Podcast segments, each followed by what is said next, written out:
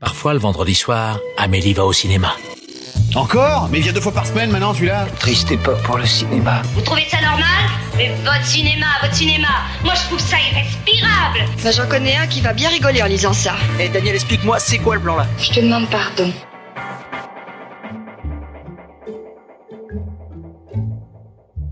Les amis, j'ai une idée de dingue. On va être payé pour l'émission. Euh, Non, euh, on va faire un épisode en public. Quand tu dis en public, ça veut dire devant des gens? Oui, c'est le principe d'en public, Sophie, oui. D'accord, Un souci peut-être. pas du tout. Il y aura de l'alcool.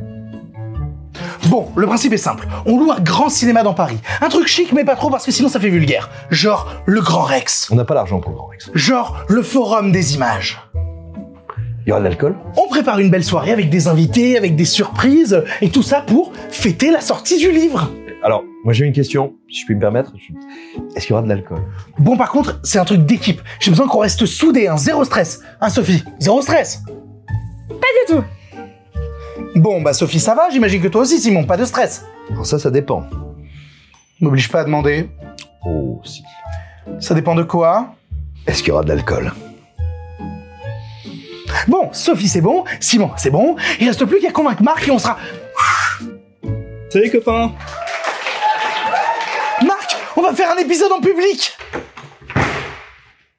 Reviens, Marc, paraît qu'il y aura de l'alcool Non mais putain, je vous parle de faire un épisode en public, d'avoir des gens, de faire un truc en live, que ce soit cool, qu'on rigole, qu'on passe un bon moment, qu'on puisse vendre des... On va vendre des bouquins Ça vous excite pas ça quand je vous dis qu'on va vendre des bouquins?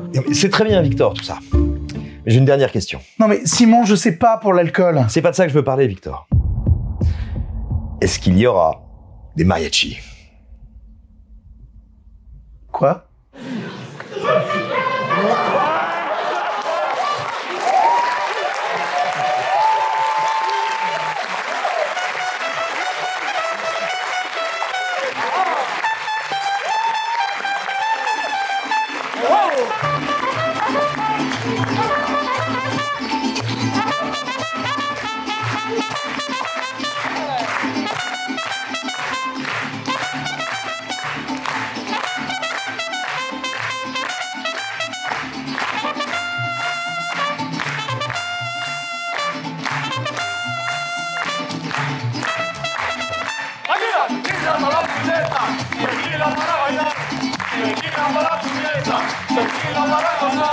que gira para la izquierda, que gira para bailar, que gira para la izquierda, que gira para bailar.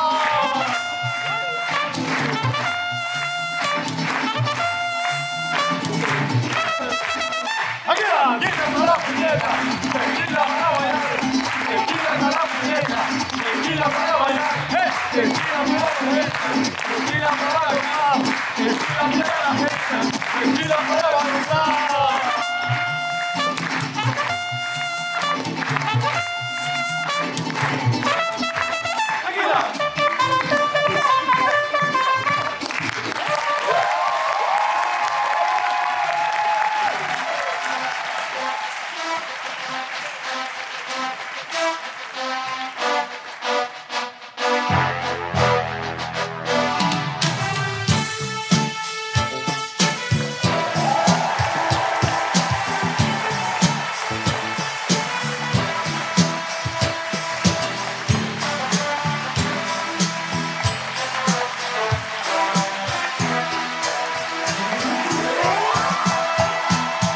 Blague précédente est la blague la plus drôle et la plus chère et la plus courte que j'ai fait de ma vie. Nous ne sommes responsables de rien, nous nous excusons d'avance. Bienvenue dans Pardon le cinéma en public, s'il vous plaît.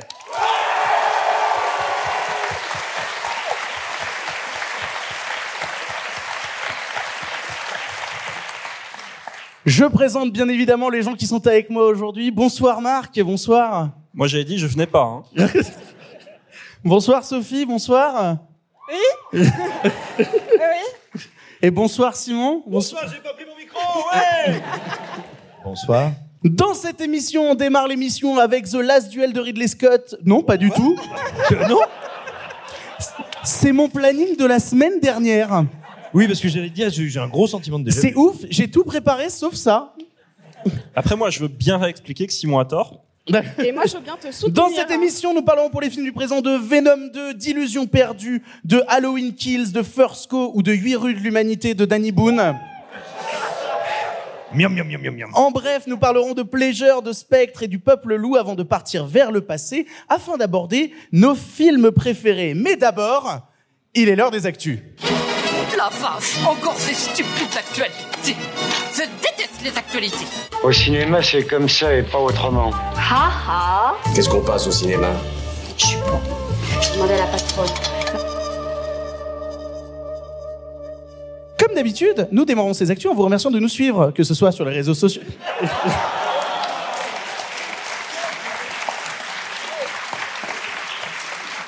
Alors pour ceux qui nous écoutent, vient de s'afficher en géant sur l'écran du Forum des images Roselyne Bachelot. Ah, je l'ai déjà vu quelque part.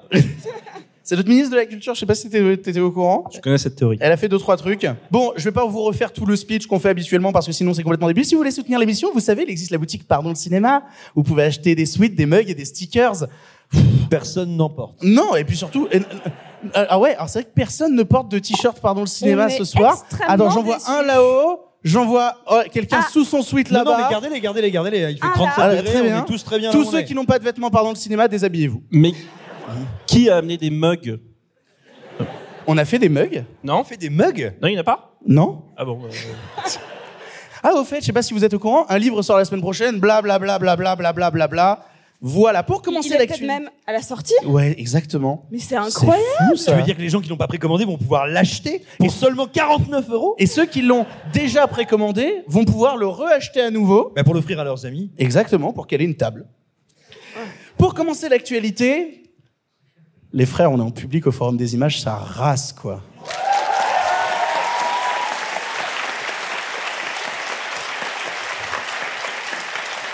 Oui, chers amis, chers amis, vous êtes en train d'assister à une émission de critique ciné, de débat cinéphilique, tout ça dans une salle de cinéma. Vous auriez pu aller voir un film ce soir. Vous avez préféré venir voir quatre gugus privés de charcuterie et d'alcool pour la première fois en 64 émissions. Et moi, l'idée de me rappeler de tout ce qu'on va dire me met tellement Oui, c'est vrai, c'est vrai. Alors, en plus, parler de films que vous n'avez peut-être pas vus vous-même, c'est formidable. Merci beaucoup à vous. C'est vous. Vous pouvez vous applaudir, vous, d'être là ce soir. Attention, je me lève pour ça. Quelques règles de sécurité s'imposent ce soir. Vous sentez la connerie arri- arriver. Et surtout, mon texte est là, du coup, je suis obligé de me pencher, je vais me rasseoir. C'est la première fois que Pardon le cinéma se trouve devant des gens, de- devant des gens, devant des gens. Des gens, c'est arrivé, mais des gens, non. Oui, c'est ça. Il faut donc expliquer plusieurs choses afin que vous puissiez profiter de la soirée au maximum. Pardon le cinéma, c'est long sa race. Voilà, non, vous connaissez habituellement la version avec du montage et du rythme. Vous allez découvrir pour la première fois la version dont, que nous vivons, nous, de l'émission, avec ses longueurs, ses hésitations, ses doutes, ses regards fuyants et parfois joueurs. Nos faciès fatigués et déprimés au moment d'arriver au film du passé, quand enfin sonne la, dé- la délivrance. Bref, ce soir, vous découvrez la version uncut de Pardon le cinéma. Et la seule chose que je peux vous souhaiter, c'est bonne chance. Voilà, c'est-à-dire que j'espère que le siège est confortable, que votre camarade à votre gauche ou à votre droite sent bon, qu'il a pris une douche au moins dans les dernières 24 heures, et si ce n'est pas le cas et que c'est sûrement un fan de Camelot, on est désolé. Oh, quatre personnes anti-Camelot qui ont applaudi, ça me va. Si vous désirez changer de place pendant la séance parce qu'ils sont vraiment trop mauvais, n'hésitez pas à nous le dire. Il n'y a pas de problème. C'est une première pour nous, cette séance. C'est une première pour vous. On espère en tout cas qu'elle vous plaira. De notre côté, sachez qu'on a fait tout pour. Merci beaucoup d'être là.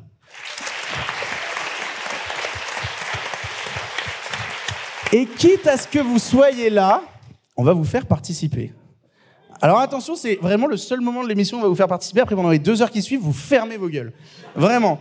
C'est-à-dire que cette semaine, j'avais pas envie d'aller chercher des news un peu barbantes sur des sujets dont on a parlé 150 fois. Non, cette fois-ci, je me suis dit, Victor, il y a un public.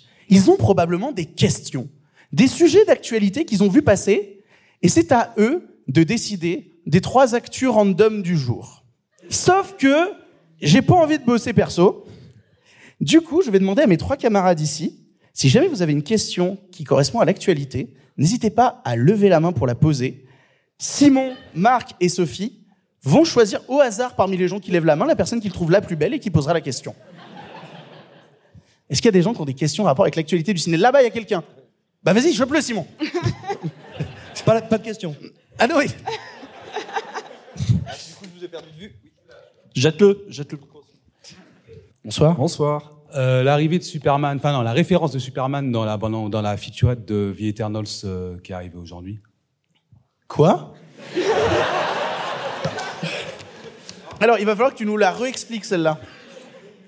En fait, il y a une featurette qui est tombée aujourd'hui euh, sur The Eternals. C'est pas pour moi. Et euh, en gros, il y a une référence à Superman. En fait, Superman devient, enfin, existe dans le MCU grâce à cette featurette. Alors que Superman est un personnage du DC Universe. Exactement. Et donc, du coup, ça n'a aucun sens qu'il apparaisse dans le MCU. Et bah voilà. Et en gros, en gros, euh, il y a un enfant qui dit à, je crois que c'est Caïs qui s'appelle, euh, je sais pas comment il s'appelle, euh, le le héros principal de, de The Eternals. Je sais pas, Et je l'ai en- pas vu. Bref, en gros, il dit, en gros, il lui dit, ah, tu fais, euh, tu, tu, as des lasers qui sortent des yeux, ouais, t'as des lasers qui sortent des, des yeux comme Superman. Et il lui dit, ouais, moi, je porte pas de cap. Voilà. Alors, qu'est-ce que ça vous évoque, le MCU ici Voilà, voilà. Bon courage. Alors, je crois que vraiment, t'as choisi les deux meilleures personnes pour en parler. Hein. C'est exactement ça. Bah, je les ai tous vus. C'est c'est C'est vrai. vrai que tu les as tous vus, Marc. Alors après, j- moi j'ai vu passer ce truc-là, je peux vraiment répondre sur ce sujet d'actualité, c'est pas une blague. Vu que en fait, c'est pas la première fois que dans euh, l'univers de Marvel est évoqué Superman, puisque c'était déjà arrivé dans la trilogie Spider-Man de Sam Raimi, où à l'époque euh, tu avais euh, Tante May qui était sur un lit d'hôpital et qui disait à euh, Peter Parker, euh, oh, quand même t'es pas Superman. Ce qui est exact. Vu que c'est Spider-Man. Ah, quoi? Oui, voilà. Du coup, je, je ne sais pas ce que ça m'évoque, à part le fait que on n'a pas encore vu Eternals, et je trouve fascinant la capacité qu'a Marvel à faire parler de ses films autant, alors que les films n'existent toujours pas. Il y a déjà des gens qui sont en train de spéculer comme des tarés depuis des semaines et des semaines sur Spider-Man No Way Home, alors qu'en vrai... je, je sais pas, est-ce que ça, ça vous évoque plus quelque chose ici? Non. Euh, je sais pas, je pensais que c'est une émission sur le cinéma. Voilà. Eh, on avait dit que c'était des actus random, c'est validé. Il nous manque deux actus. C'est vous deux qui choisissez. Ouais. Ah, c'est Sophie. Sophie, on a dit que tu choisis que les personnes belles. Tout en haut là-bas. Eh ben, c'est là que tu montes lui apporter un micro. Ah là là, c'était la Et une, bonne... robe. c'était une bonne idée de mettre une robe, Sophie, t'es heureuse? De ouf. Merci maman. Ici. Je vous promets qu'il y aura plus de rythme dans le reste de l'émission. Je vous promets. Bonsoir. Bonsoir. Euh, je voulais savoir ce que vous pensiez de la retraite. Alors, apparemment, c'est modifié, mais de Michael Caine et ce qu'il a apporté au cinéma selon vous. Euh, Ah, c'est intéressant. Vraiment d'un d'un côté très euh, subjectif. Vraiment. Ah oui, bah de toute façon, il, il vaut mieux. Euh, non, c'est super. Enfin, il vaut mieux être- assumer le fait d'être subjectif parce qu'en la matière, il y a, il y a bien que ça. Euh, alors oui, si j'ai bien compris, parce que moi, ces, ces derniers temps, j'ai, j'ai- ces derniers jours, parce que c'est tout frais, j'ai, moi, j'ai peu travaillé sur de, de l'actu chaude, donc j'ai regardé passer ça d'un petit peu, d'un petit peu loin.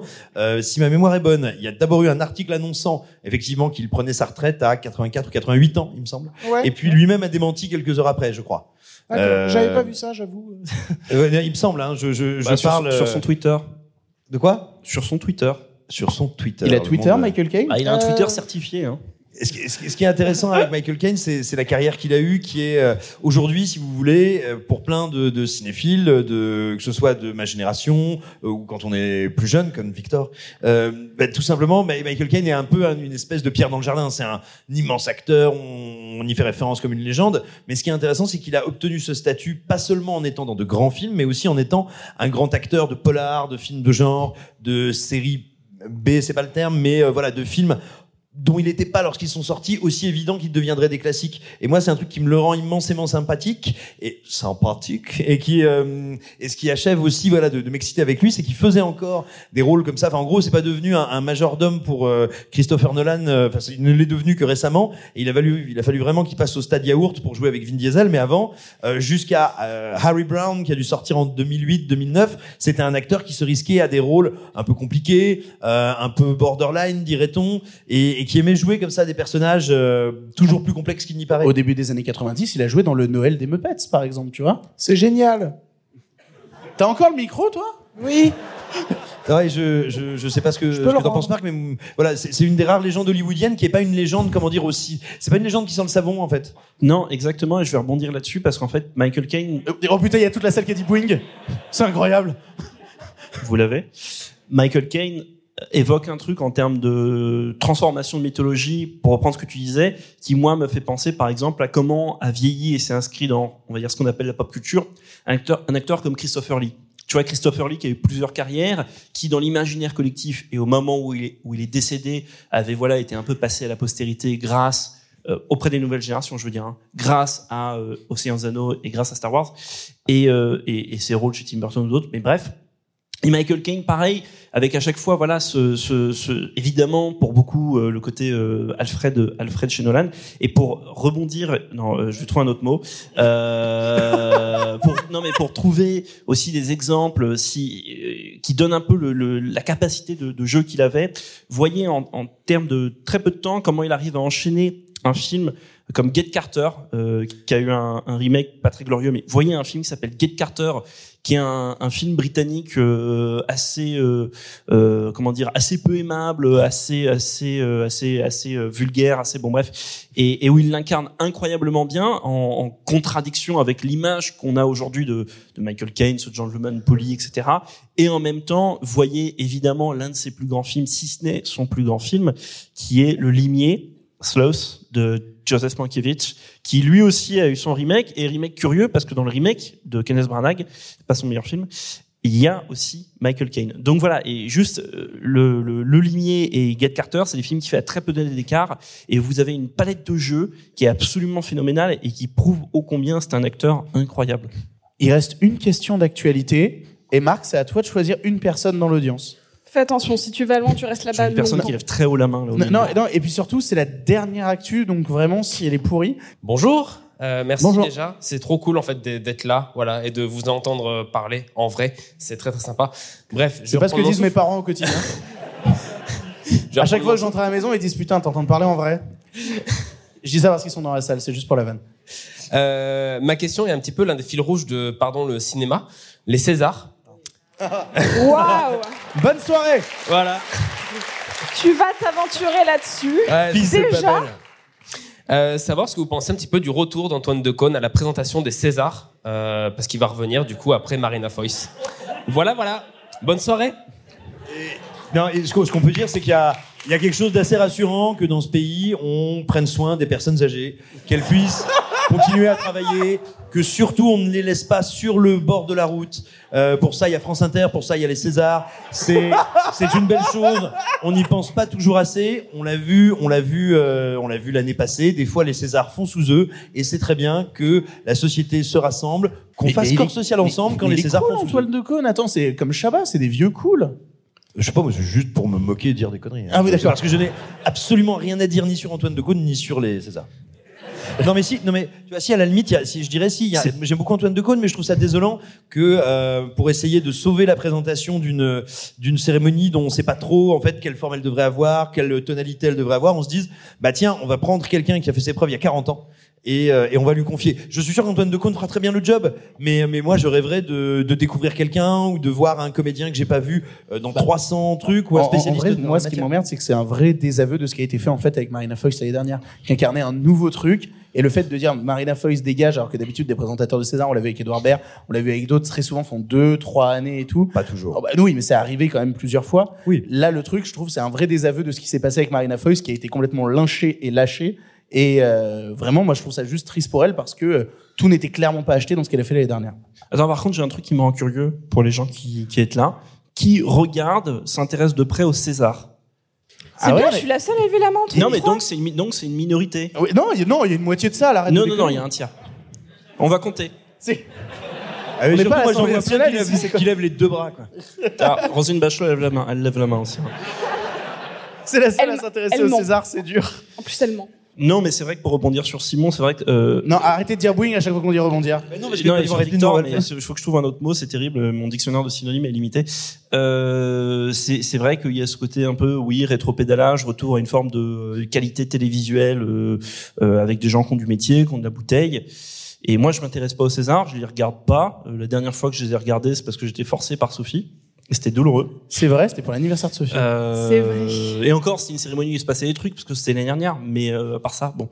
Et tout ce que ça m'évoque, les Césars, en général, donc Antoine de Caunes euh, mis à part. Vous avez déjà vu, euh, putain, c'était quoi euh, La surprise de César, de le dessin animé d'Astérix. Astérix est là. Voilà. Et- et Oh c'est- là là là Ah là non, non, là attends, c'était la chanson de Plastique Bertrand. Oui, Plastique Bertrand. Et c'est quoi les paroles? Alors, Avec César, t'auras pas d'Oscar. Oui, c'est vrai, avec César, t'auras pas Voilà, d'Oscar. je vous laisse méditer. Ta Rome est antique, Voilà, mais Non, t'as l'air romantique, mais ta Rome est en Voilà, toc. c'est tout ce que m'évoquent les Césars. C'est avec César, t'auras pas d'Oscar. Je, je Eh n'ai rien de plus constructif à ajouter à ça. Revoyez euh, la surprise de César. C'est, c'est- voilà. T'as quelque chose à dire sur Antoine Decaune, Sophie? Bah, on le regardera à mon anniversaire. Oh putain. Allez, il est temps de commencer à parler des films du présent, il est temps de commencer à parler de cinéma, et on commence tout de suite avec Venom 2. Oh shit! Where you going? That is a red one. You need to come out right now. I will let you eat everybody. Promise. I promise. Oh yeah. Betty, you feel like home to me. Like family.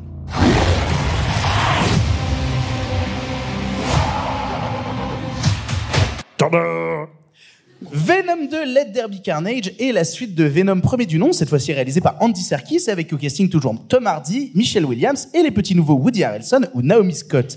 Ici, Venom s'ennuie à manger des poules alors qu'il aimerait bien manger des méchants. Tant mieux, voilà un méchant qui est très méchant. En la présence de Cletus Cassidy, tueur en série psychopathe qui va rapidement, enfin au bout de 45 minutes d'un film d'une heure vingt, se transformer en carnage pour semer le bazar dans la ville et manger tout ce qui bouge. On l'a vu avec Simon et Sophie et c'est Simon qui commence. Qu'as-tu pensé de Venom 2 Non, alors écoute, pour que les gens mesurent un peu la, déception qui est la mienne, il faut bien savoir que après Venom 1, moi quand j'entends qu'il va y avoir Venom 2 et qu'on va en parler dans le podcast, bah, je suis comme BHL qui apprend qu'il y a un génocide, tu vois. Je sais que je sais que c'est pour moi, c'est pour moi, c'est mon spot. Je suis chaud, je suis hal.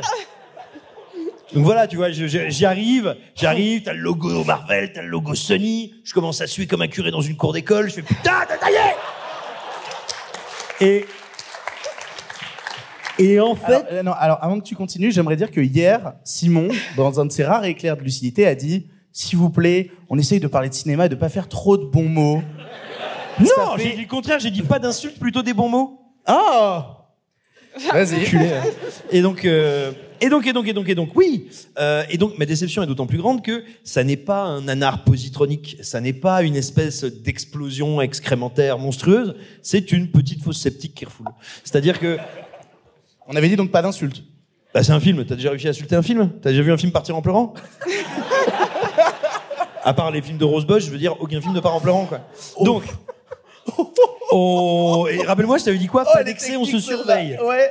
On, on va la couper celle-là. Pas d'excès, on se surveille, on est bien Tintin. Ok, donc non, le vrai gros problème du film, c'est que t'as envie de voir un énorme nanar, t'as envie de voir un truc qui t'arrive au visage et tu dis ah, c'est dégueulasse. Et non, non, le problème du film, c'est que ça n'est rien.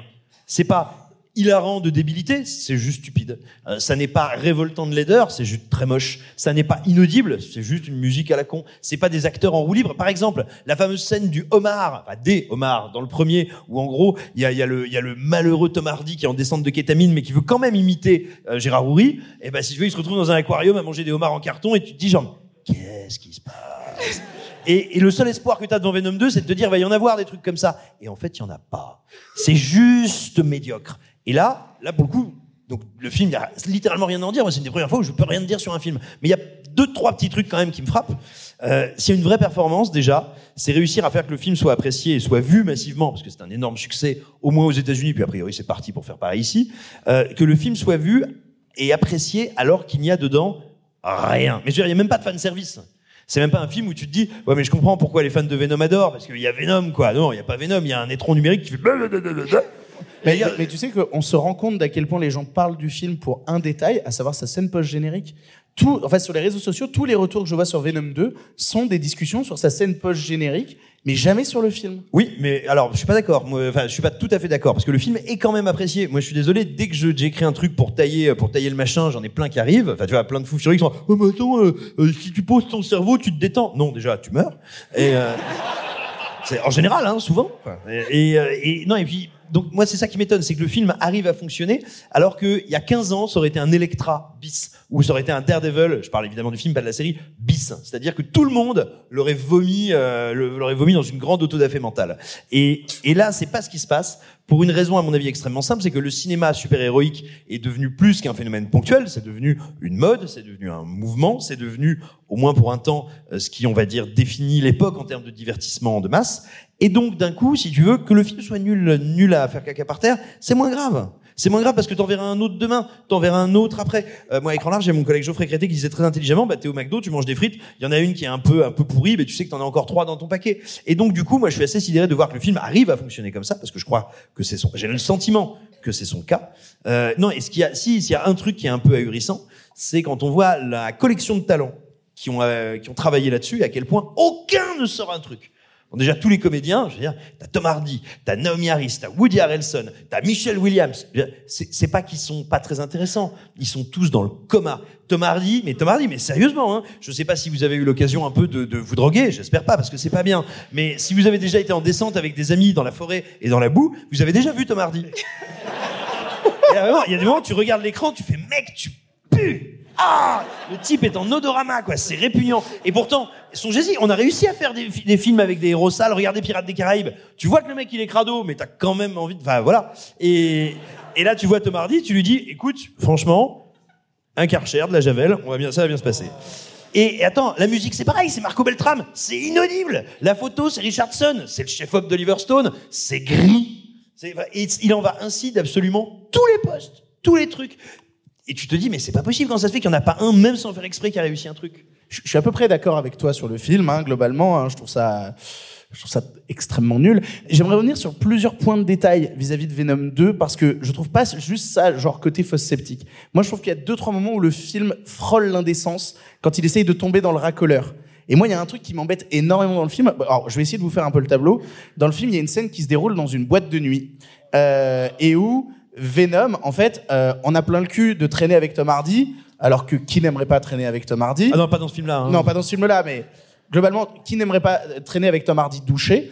Et là, du coup, on se retrouve avec euh, Venom qui dit bah j'en ai marre, je m'en vais. Donc il sort du cul de Tom Hardy, il se jette sur quelqu'un dans la rue et il se dit le premier truc que je fais maintenant que je suis libre, euh, je vais en boîte.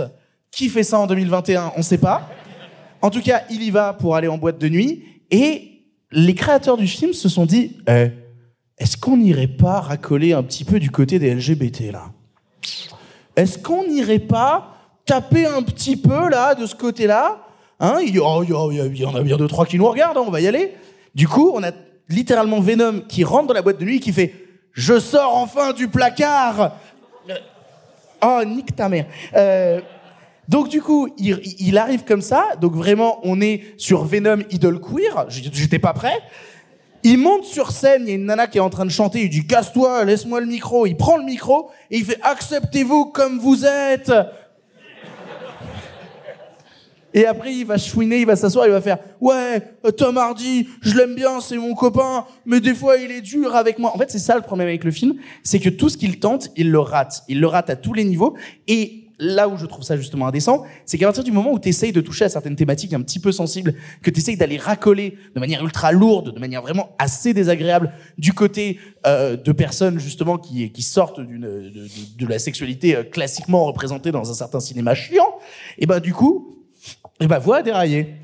Dès que je parle de cinéma hétérosexuel, je trouve que ma voix déraille. on va passer une drôle d'émission. non, mais du coup, moi, ça m'emmerde vraiment parce que je me retrouve devant un film qui, du coup, tombe du c'est juste nul à ah, c'est vraiment dégueulasse. Alors, je suis, je suis absolument d'accord avec toi. Et en un mot, oui, surtout que ça n'est pas que dans cette scène, c'est en permanence dans les dialogues entre Eddie et Venom. Et tout simplement, il y a en continu ces deux personnages qui font des sous-entendus sur leurs possibles relations, sur leur attirance mutuelle, etc. Et sur combien ils se désireraient l'un l'autre. Sauf que ça n'est pas traité dans le film. Donc c'est d'une hypocrisie absolument totale, t'as entièrement raison. Et, et, et, et, et, et, et j'avais un autre truc. Et non, j'ai plus. Voilà, donc ça, normalement, on le coupe dans, dans les émissions euh, dites plus classiques. Donc voilà, ça m'emmerde parce que je trouve ça laid et surtout, je, je trouve que le film n'a vraiment rien à raconter. Tu parlais justement du, de vrai problème de scénario. Le film dure quand même 1h20. Parce que, alors, alors il nous Non, avait non, fait la douille. non, non, il dure un peu plus. Il fait 1h37, ressenti 5h26 Le- précisément. Le générique se lance, le générique se lance à 1h20 de film. Ah, C'est-à-dire que, en fait, et non, et en fait, il nous avait fait la même douille sur le précédent qui durait 1h52, mais le générique se lançait à 1h30. Et vu qu'ils avaient plus rien à raconter, eh ben, oh, ils mettaient 10 minutes de générique et après ils mettaient des extraits de Spider-Man Next Generation. Genre vraiment, t'avais 6 minutes de Spider-Man Next Generation comptées dans le temps du film. Non, mais c'est pour vous dire comme cette licence ne sert à rien. Vous savez à quoi sert cette licence? On en parle souvent dans l'émission du fait que euh, le désir d'un certain cinéma américain, c'est d'aller susauter le marché chinois. Et c'est ça en permanence. Et Venom 1, c'est un vrai succès en Chine. 20% du box-office de Venom 1, c'est la Chine. La seule raison pour laquelle ils font un Venom 2, c'est pour aller euh, encore une fois racoler du côté du marché chinois, parce qu'on dès qu'on on essaie de faire des films qui sont un peu euh, asiatiquisés, je sais pas si on peut dire ce mot-là, mais en tout cas on se dit tiens, compatibles avec le marché asiatique. oui, c'est ça, mais tu sais, quand on fait du Mulan, quand on fait du Shang-Chi, etc. Ah oui, mais c'est pas le cas là. Bah, alors, en tout cas, bah, les films sortent pas déjà, euh, vu que euh, les, les Chinois-Américains sont cancel, donc euh, au bout d'un moment, voilà, ça marche pas. Euh, et donc, du coup, ils se disent, bah, s'il y a que les gros, les grosses lines dégueulasses qui marchent, bah, on va en envoyer par paquet en Chine. Et du coup, Venom 3 est déjà signé. Waouh, il y a eu dans la salle. Vous Oh. êtes, vous êtes content Mais on sera là. Quel On sera là pour vous aider. Mais du coup, je te laisse la parole pour conclure sur Venom 2. Sophie, qu'en as-tu pensé? Waouh, quelle chance j'ai. Euh, bah, comme j'ai dit, c'est un film que je pensais en tout cas d'une heure 37 et un ressenti de plus de 5 heures. Je n'ai absolument rien compris au film. C'est-à-dire que c'est tellement confus narrativement que euh, bah, je ne comprenais pas les enjeux, les enjeux des méchants, euh, la relation un petit peu euh, homosexuelle pas assumée entre Tom Hardy et Venom, euh, cette scène de boîte de nuit hallucinante avec des néons et de la musique pop qui sort de nulle part. faut savoir que j'avais évité Venom 1 et que je l'ai vu parce que je vous aime. Et parce que je vous aime bien vous aussi. Et que donc du coup, j'ai voulu faire mon taf. Merci. Je- Ça mérite vraiment un applaudissement, ça? Non. Je crois que c'est la première fois que quelqu'un est applaudi par 500 personnes pour avoir vu Venom 1. Et pourtant, c'était douloureux. Euh, non, en fait, là, c'était pire. C'était pire de voir Venom 2. Déjà, c'est la première fois que je me suis pas énervée contre des gens qui mangeaient du popcorn bruyamment en se roulant des, euh, des grosses galoches à côté de moi et qui clairement pouvaient me déranger du film parce que je trouvais que leur petite relation à côté était bien plus intéressante que le film. Moi, j'avais envie de savoir ce qui se passait à la Eh, J'ai cru que t'allais dire, moi j'avais envie de les rejoindre. J'avais envie de manger, euh, Ah, manger du alors. popcorn avec eux, de mettre une langue à droite à gauche. euh, de... Je suis sûre que j'aurais passé un meilleur moment. Parce Avec que la- Sophie, on la- coupe d'habitude, hein. Il y a rien de pire que la langue de Venom. Leur langue avait Ah l'air bah, d'être Venom aussi, vachement il veut plus mettre un peu sympa. sa langue à droite à gauche, oui. C'est un peu ça. Non, euh, c'est c'est c'est c'est c'est- c'est terrible. C'est vraiment terrible. C'est-à-dire que euh, il y a un personnage que je trouve à peu près sympathique parce que c'est le moins écrit. Donc c'est limite le moins mal écrit. C'est un personnage secondaire, secondaire, secondaire, secondaire que si vous avez vu Why Woman Kills, il faisait un des mecs et donc c'est celui qui fait le, le Dr Dan, donc le, le, le nouveau mec du, de- du love interest de vous voyez pas? Le Non. nouveau mec de Michelle Williams. Oui. Voilà, le mec qui a une tête de con et qui est toujours gentil. Simon. Bah, bah, Ça aussi, on coupe d'habitude. Mais le mec qui, est- qui ne sert qu'à être une grosse vicose, mais qui du coup est un peu sympathique. Et bah du coup, je me rattachais qu'à lui. Donc vous imaginez mon intérêt pour le film. Qu'est-ce qui se passe Parce que après ta phrase, j'ai juste pointé Simon. Évidemment. Bien, non, mais c'est bien, c'est propre. Mais euh, non, franchement, si on se rattache à la médiocrité ultime d'un film en se disant que c'est l'élément à sauver, c'est que vraiment, c'est compliqué. Je- alors, il est rentré malgré tout dans un petit top. C'est cool. Il est rentré numéro 3 des pires films que j'ai vus cette année. Ah Donc c'est- Bravo. C'est quand même pas mal. Félicitations à lui. Bah oui. Vous l'aurez compris, on n'a pas beaucoup apprécié Venom 2. On vous encourage à ne pas aller le voir en salle ou si jamais vous voulez y aller, bah, à vos risques et périls. Mais heureusement, c'est pas le seul film qui est sorti cette semaine. Il y en a d'autres et on vous parle tout de suite d'Illusions perdues. Au nom de la mauvaise foi, de la fausse rumeur et de l'annonce publicitaire, je te baptise journaliste.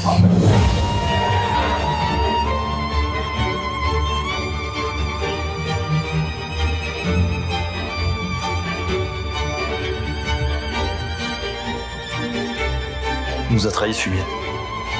Il faut l'abattre. Il faut taper là où ça fait mal. Il est trop tard pour avoir peur.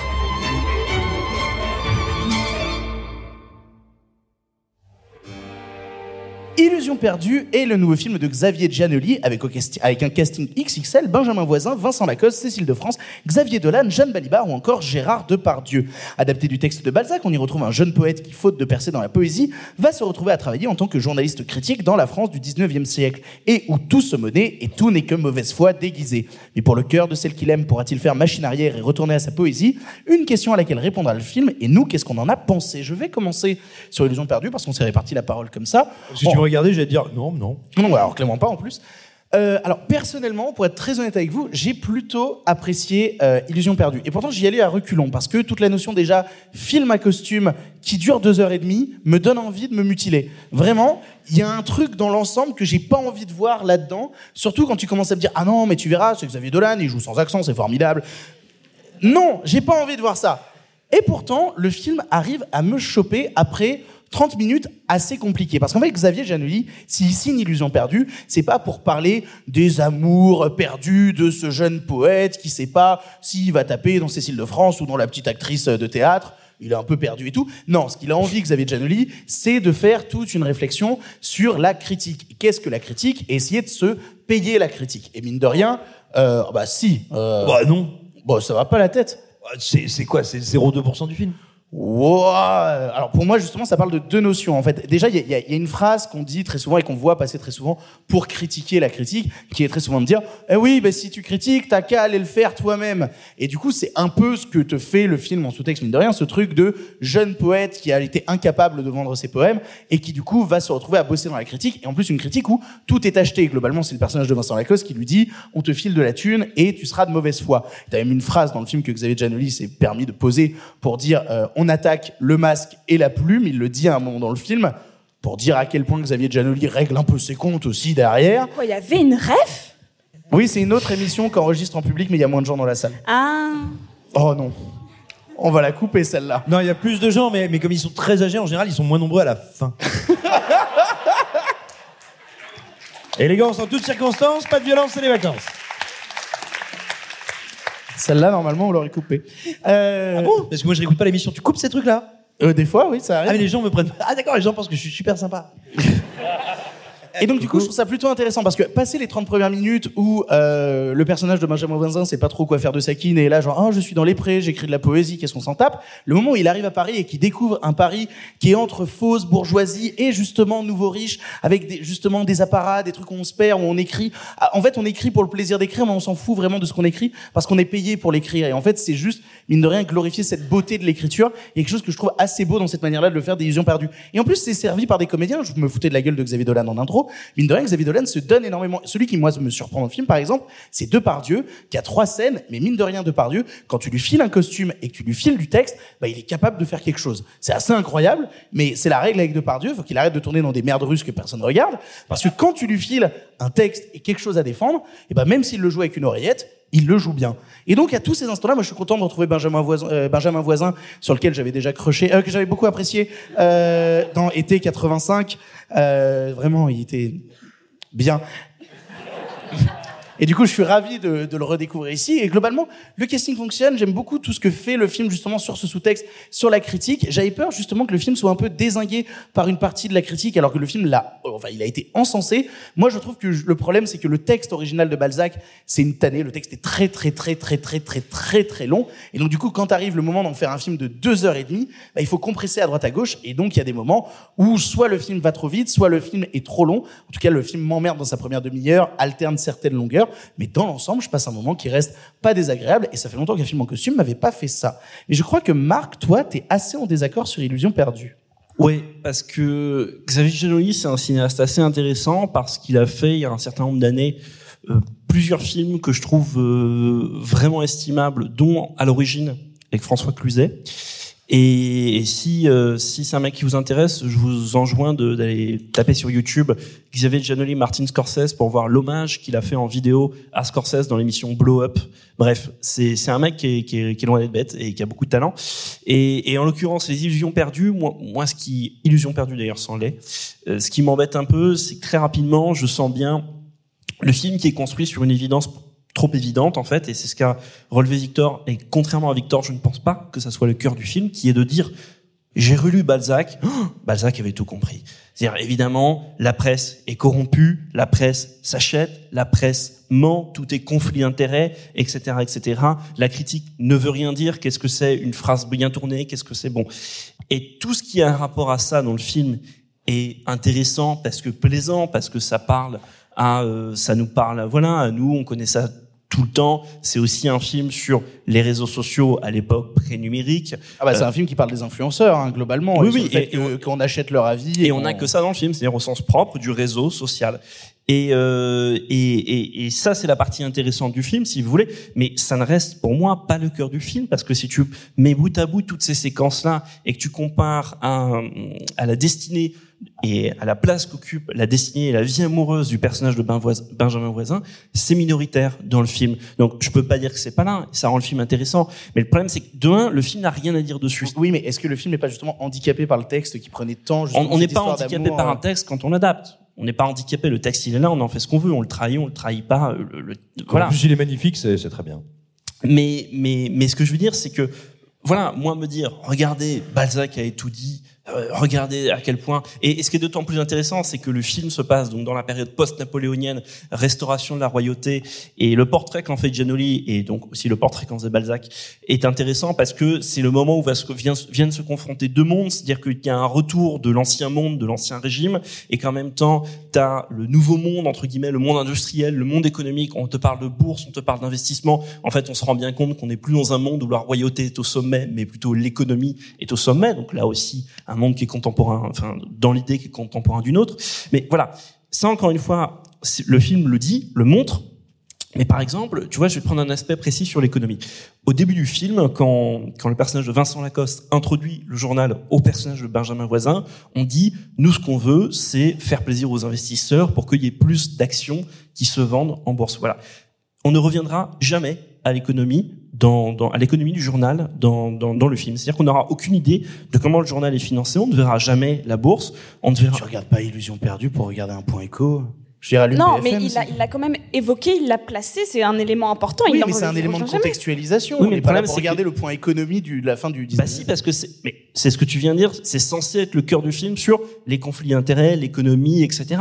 Et le problème, c'est que moi, ça ne vit pas. Et par ailleurs, si je voulais être un peu pervers, je dirais, après, j'ai peut-être cligné les yeux au, mau- au mauvais moment, mais il n'y a pas un plan dans le film où on voit un journal être vendu. Ce que je trouve curieux. Tu vois? Euh, Il y a une excellente raison. Euh, si, il y a un moment où on voit un gamin vendre le journal. Oui, mais Non. aucun journal n'est acheté. Euh, non, on voit un gamin qui emmène, c'est quand il emmène le journal chez, chez Depardieu pour faire le chantage. Donc voilà, pour toutes ces raisons, le, le film embête un peu et en plus, t'as t'as tout quand même ce vernis parce que voilà, Giannoli est un, encore une fois un bon cinéaste, il, il a du talent, etc. Mais il y a ce côté un peu propre, premier élève, euh, premier de la classe, un peu, euh, un peu qualité, un peu qualité française. Et quand en fait je suis sorti du film, j'ai dit un truc et je m'en veux un peu, mais j'ai dit en quelle année on est parce que j'ai l'impression qu'on est en 1948, qu'on est encore à, à l'époque où il y a Claude Autant-Lara et qu'on sort qui, qui, qui faisait des, des pelletés d'adaptation. Et, et je pense qu'à cette époque, ça disait quelque chose, et aujourd'hui, je ne sais pas. Et du coup, moi, je trouve que c'est un film, je vais dire un truc très méchant et, et un peu limite, mais, mais je trouve que c'est un film pour vieilles personnes, parce que je ne vois pas où, il y a de la vivacité là-dedans, où il y a de la jeunesse là-dedans, où il y a du dynamisme là-dedans. Il y a beau avoir des acteurs jeunes, voilà, je trouve le film pas très euh, pas très moderne en fait, pas très pas très contemporain malgré ce qu'il a à dire soi-disant sur notre contemporain. Et maintenant juste un truc, je suis un petit peu déçu justement parce qu'en fait évidemment tous les comédiens comédiennes sont pour la plupart de grands comédiens comédiennes. Euh, moi, je suis pas d'accord avec toi sur Depardieu. C'est-à-dire que Depardieu a toujours fait ça. Donc oui, il fait le taf, mais mais tu vois, t'as ce côté. Ah, on fait un on fait un film en costume. Il faut la scène avec Depardieu. Sinon, s'il est pas dedans, ça compte pas. Et, et Benjamin Voisin. Non, c'est parce qu'il correspond au physique du Oui, personnage. il ce côté correspond, mais c'est le truc automatique Oui, mais de- c'est une évidence. C'est pas Bah, étonnant de- justement, de, c'est toucher à évident. Et Le l'évidence. problème, c'est que c'est attendu. Et ce Vous voulez qu'on mette Pierre Ninet à la place de Depardieu? chaque non, mais ce qui m'ennuie, c'est que chaque comédien est attendu. Là où, là où, par rapport à son personnage et son jeu habituel. Tu prends, par exemple, euh, tu prends Jeanne Balibar, oui, elle est bien, mais elle est attendue dans son registre de jeu. Tu prends euh, euh, Vincent Lacoste, il est attendu, etc. Et le seul qui n'est pas attendu. Ah non, non, Lacoste, non. Non, non, la non, non, fois qu'il fait pas du Lacoste, non, Ah ouais, non, fois il t'as l'impression qu'il vient pas de fumer 15 pétards et qu'il est pas genre. ouh. Mais il fait du pur Lacoste, dés, désinvolte. Arrêtez. Et le seul qui n'est pas attendu, c'est Xavier Dolan. Et Xavier Dolan, et pourtant je suis très loin d'être un fan de Dolan, Xavier Dolan, il est formidable dans ce film, ça m'a beaucoup surpris. Donc voilà, tout ça pour dire je suis un peu, attention, c'est loin d'être un mauvais film, parce que c'est un film qui est fait avec, euh, voilà, euh, beaucoup d'intelligence, pas mal de talent, euh, mais, mais, mais il me, il me laisse très mitigé sur pourquoi il est fait aujourd'hui en 2020, 2021, à part dire, oh là là, voilà, les réseaux sociaux, le journalisme, les conflits d'intérêts. Oui, et, et, et ce et, le film ne le développe jamais. Sophie. Alors c'est hyper intéressant parce que j'ai quasiment le même avis que toi, et cependant, c'est-à-dire que on, il y a quelques semaines, si vous m'avez, si vous avez écouté, j'ai parlé d'un film qui s'appelle Eugénie Grandet, qui était déjà une adaptation de Balzac. Il se trouve que Illusion perdue, c'est là, attention Sophie, 62e adaptation d'un roman de Balzac au cinéma. Donc ça en fait. Oh. Pourquoi l'adapter aujourd'hui? Pourquoi adapter Eugénie Grandet? Et alors là, il y a quand même quelque chose d'intéressant. Pour moi, Eugénie Grandet, c'est vraiment le roman le moins adaptable actuellement de Balzac. C'est vraiment le plus vieux, le plus poussiéreux, le moins féministe, le moins inclusif. C'est une histoire euh, extrêmement, euh, je vais dire, euh, monotone, sans nuance. C'est un récit qui, a des qualités, mais qui n'est pas intéressant aujourd'hui. Illusion perdue, c'est l'inverse.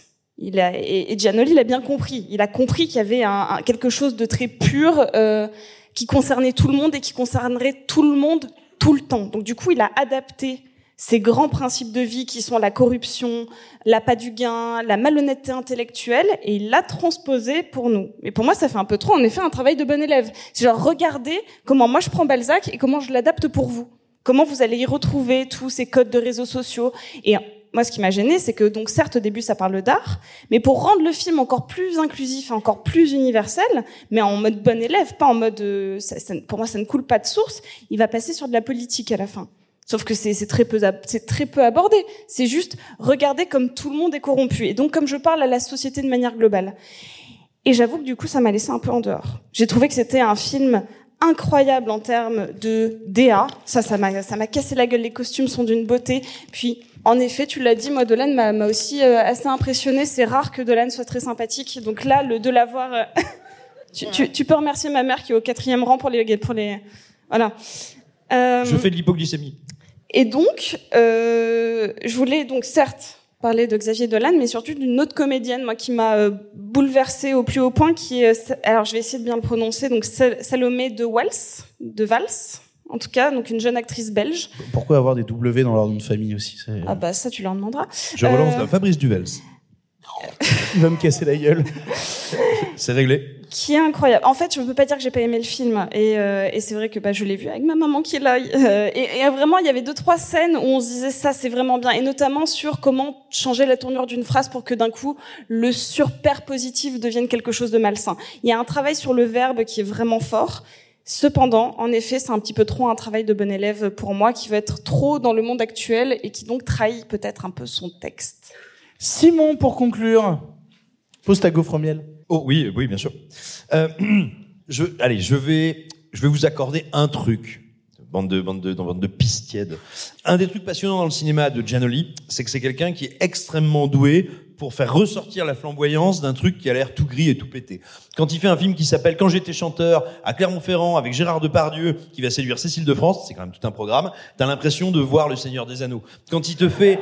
Mais, mais sérieux, quoi, je veux dire... Bah, euh, Après, il est quand même vachement plus sympa de refourguer Benjamin Voisin à Cécile de France aujourd'hui que Gérard Depardieu, tu vois. Oui, bah tu m'étonnes. Et euh, ensuite, quand il va te faire à l'origine, c'est quand même François Cluzet avec des engins de chantier et des machines-outils, si tu veux, bah c'est pareil, c'est le Hobbit euh, très fort, quoi. Et, et je vous promets. Et donc c'est quelqu'un qui a un don comme ça pour créer du mouvement, créer quelque chose d'opératique d'une matière qui a priori ne l'est pas. Et là, la limite du film, c'est qu'effectivement, comme il filme un milieu qui est flamboyant, qui est arrogant, qui est hableur, qui est spectaculaire, dans des décors incroyablement luxueux, ça annihile un petit peu de la magnificence de sa mise en scène. Ça, ça lui donne un peu ce côté bon élève. Mais je trouve qu'elle est quand même absolument brillante dans son découpage. Il suffit de voir une séquence, comme la séquence où on va dire il est couronné. En gros, notre héros, bah, c'est ce qu'on a sur l'affiche d'ailleurs, c'est la séquence qu'on voit là. Et où on a un découpage incroyable, c'est-à-dire... D'ailleurs, l'affiche est un montage Photoshop horrible. Bah oui, parce, que vraiment, qu'il n'y a pas Dolan hein, Ouais, sur cette c'est scène. pas hein. son corps, Xavier Dolan. Hein. Et ça se voit. Hein. Vraiment, c'est terrible. Non, mais dans cette séquence, il y a un truc génial, c'est que ce, ce type-là, Benjamin Voisin, est en train de jubiler parce qu'il croit que ça y est, il est rentré dans la société, il a réussi, il a percé. Et autour de lui, tout le monde sait qu'on est en train de se préparer à retourner ça contre lui, et lui n'en a pas conscience. Et c'est fait avec une intelligence de montage, une intelligence de tempo, de rythmique, qui fait que c'est un moment où c'est à la fois absolument euh, jubilatoire et euphorisant d'être avec lui, et ça te brise le cœur de sentir comme ce piège à mâchoire va se refermer sur lui. Et là, on arrive à un truc intéressant. Déjà, c'est une adaptation brillante. Le texte de Balzac, il est beaucoup plus long. Là, par exemple, t'as que 10 minutes au début euh, à la campagne. Euh, c'est tout, c'est le premier tiers du bouquin. Et il a très bien travaillé. Alors, c'est pas réussi. Les 10 premières minutes, elles sont un peu lourdes. Mais il a excellemment bien travaillé à comment les trancher. Pareil, t'as pas la troisième partie du bouquin et pourtant, il te manque pas, il te manque en fait, oui, t'as un tiers du livre dans le film. Et il te manque pourtant pas grand chose. T'as quand même, il arrive à maintenir, je trouve, tout ce souffle-là parce qu'il y a un travail sur la voix off qui est démentiel. C'est une des rares voix off de cinéma, moi, qui m'a, euh, euh, alors j'ai employé une expression qui est peu compatible avec le, le public et la dignité, qui m'a étonné beaucoup. Tu veux dire Euh, la voix off qui répète ce qu'on voit à l'image? Pardon La voix off qui Ah, répète voix d'image. Pas du tout, elle ne le répète pas. Elle l'anticipe, elle Ah, le nuance, ah, elle non, va non, toujours elle ne répète pas, elle surligne, pardon. Oh mais là ça là va là pas, et là en plus, là. elle est brillamment Mais tu- mais interprétée par Dolan, même toi tu l'as dit. Non, mais du, non, du coup, moi j'ai parlé de l'interprétation de Dolan, mais la voix off en elle-même. la, elle la est- voix elle fait horrible. En plus, si on la reconnaît, bah du coup ça spoil le film assez vite. De quoi que... Mais on s'en bat les couilles que Ah bah Dolan... non. euh, Ah bah si, Ah bah je, bah suis- euh, je suis d'accord avec toi, on s'en on s'en fiche. Bah non, oui. mais Ah vraiment, non, je on trouve la voix remarquable. Et, et puis alors, et puis alors là où je trouve ça intéressant, c'est que c'est un film qui arrive à ne pas parler de ce dont il fait mine de parler. C'est pas du tout un film sur la presse, mais absolument pas. C'est effectivement, vous l'avez dit, un petit peu un film sur les réseaux sociaux, sur l'influence et sur les transfuges de classe. Et ça c'est intéressant parce qu'aujourd'hui, on se représente quand même beaucoup tous, que ce soit le YouTube Game, hein, que ce soit euh, Twitter. D'ailleurs, le film à un moment te dit qu'il est en train de parler de Twitter avec une allégorie un peu grossière mais super rigolote avec les petits oiseaux qui se baladent, qui vont amener des messages. Il y a plein d'idées comme ça qui sont et très fidèles à Balzac et très malicieuses dans la forme et qui en fait te disent le, pouvoir aujourd'hui est sur l'endroit de ce qu'on appelle aujourd'hui l'influence, les influenceurs. Euh, c'est faux que c'est un lieu démocratique et c'est faux que c'est un lieu ouvert. C'est au contraire un lieu qui permet la restauration de pouvoirs anciens et on est dans un pays qui est traversé aujourd'hui par une espèce de gros flash autoritaire qui est discutable à tout le moins et, euh, et je trouve voilà que le film est d'une actualité étonnante. Je trouve qu'il est d'une plasticité assez passionnante que ses comédiens sont brillants même Xavier Dolan qui m'a qui m'a qui m'a qui m'a roulé sur le cœur. Et non je sais pas. Non, j'ai cru que t'allais dire une méchanceté sur Dolan. j'avais mais pas du tout. Non non non non pas du tout. Que de chemin parcouru depuis Martyr. Euh, non non je Oh non, là vraiment, là il est là, excellent dans le film. Non, mais en plus, je déconne pas. Il est, il est brillant dans le film. Ça fait un bonheur incroyable de voir Jean-François Stévenin, euh, comédien. Est-ce qu'on le voit là sur l'affiche J'ai un doute. Oui, il est photoshopé là à gauche. Oui, tout à fait. Mais, mais il a pas de rôle, le pauvre à jouer. Il a, il a une fiche, il a une fiche Wikipédia à jouer. Il a pas de rôle. Mais justement, c'est ça qui est génial. Il est une espèce de pitié terrible. Ah ouais, non, non, moi, je, je- vraiment, je suis très enthousiasmé par le film et je le trouve assez brillant. Vous l'aurez compris, on est divisé concernant les illusions perdues. On vous laissera aller le voir en salle pour vous faire votre propre avis. Avant d'attaquer sur le film suivant, il est temps, chers amis, d'accueillir maintenant sur le plateau de cette émission une personne dont vous avez beaucoup entendu parler sans jamais la voir. C'est-à-dire qu'en effet, régulièrement, à chaque émission ou presque, Simon perd parfois un peu la raison et doit être euh, remplacé en urgence par son doppelganger bien connu, Sylvain Rioux. Alors, Sylvain est un homme discret, un homme de l'ombre qui n'a jamais voulu trop se montrer et pour cause, il est modeste. Caché derrière la barbe de notre Simon, Sylvain surgit de l'ombre avant d'y retourner, en ayant fait rêver les gens pendant un petit moment, et c'est bien cela qui l'anime avant tout, le rêve. Votre rêve.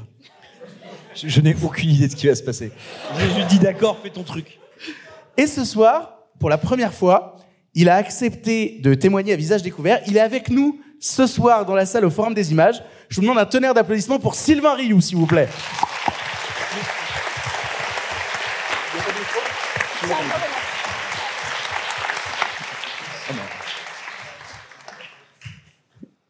Bonsoir Sylvain. Bonsoir. Aucune ressemblance. Ah non, non. Je suis un peu une version de Simon, mais en, en plus sinistre. Critique cinéma dans la vie, du coup. Ah, pas du tout. Ah non, non, je, moi je suis pas cinéphile, je suis cuisiniste. Je- J'installe des cuisines euh, pour. euh, je travaille. J'ai un mobile pas dans la région de Tours. Euh, Mais alors, alors pourquoi on t'a invité à parler de cinéma depuis le début? Bah, je suis surtout là pour calmer un peu les ardeurs de, de Simon, au final. Ah, mais c'est lui Non, mais il a une cagoule pendant les enregistrements. Moi, j'ai- j'ai- il a pas le droit de parler, donc je. Mais si on fait un spin-off, pardon la cuisine. Tu viens Là, je serais très bon, je pense. Enfin, et même là, pour aujourd'hui, j'ai regardé les deux films. Ah, yes. Pour en parler, mais. Bah, Parce je- que Venom 2, il y a pas mal de cuisine détruite dans le film et tout. Bah, c'est vrai que dans Venom 2, il y a de la cuisine. Il y a, il y a des cuisines qui effectivement sont détruites. hein, ce qui, normalement, je suis pas censé me mettre en colère, mais là, j'avoue qu'on est sur un sujet qui me met un peu euh, en colère. Parce que moi, quand je vois une cuisine, je vois pas euh, une pièce. Je vois avant tout du travail. Et là, c'est vrai que Tom Hardy euh, a eu tendance à, à me rendre chiffon, si je peux m'exprimer ainsi. Mais, mais du coup, t'as dû un peu plus t'emmerder devant Illusion perdue. Alors, Illusion, bah, le problème c'est que moi je vois pas souvent de cinéma. Du coup, longtemps j'ai cru que Benjamin Voisin c'était Squeezie. Je me suis dit, il est pas dégueu quand même. Euh, c'est vrai qu'il est pas dégueu. Bah, mais oui, mais- j'ai cru vraiment que c'était Squeezie et Pour ce qu'ils ont perdu, bah, il il y a peu de cuisine. C'est un peu le, le, le- le reproche que je pourrais se faire à ce film, c'est que la cuisine n'est pas assez représentée. Pourtant, Dieu sait que je vends aussi des cuisines un peu plus rustiques. Donc, euh, Pourquoi, pourquoi tu le fais venir à chaque fois? Ah, C'est pas moi. Ah non, moi je sais pas pourquoi il est là. Moi je, je constate. a- quand je dis Sylvain Rioux, tout le monde rigole. Euh, de temps en temps, le monsieur avec la cagoule arrive et tout le monde se détend. Moi je. alors, si je peux m'exprimer, moi non plus, je comprends pas pourquoi je suis là à chaque émission. Moi, je pensais que c'était lui qui t'amenait à chaque fois parce qu'en fait, on vous a pas dit, il a pas de micro dans l'émission. Il est juste assis au fond de la pièce et il fait pas de bruit. Ça doit être long pour toi, ça doit être Mais douloureux. surtout, je, je viens de Tours à chaque fois. Qui est une très jolie ville. Ce qui est une jolie ville, mais on me rembourse pas les billets de train finalement. Alors autant j'ai une carte week-end. Et j'en tire aucun sont, orgueil. mais- comment euh, sont les cuisines à, à Tours À Tours, les, globalement. les cuisines Tour, Tourangelle Je, je voudrais pas paraître orgueilleux, mais c'est un Oui, peu parce nous que qui- jette. Ah oui, elle est belle. Oh l'affaire Je suis pas ciné, je suis pas jeu de mots non plus. Non, non, à Tours, euh, et-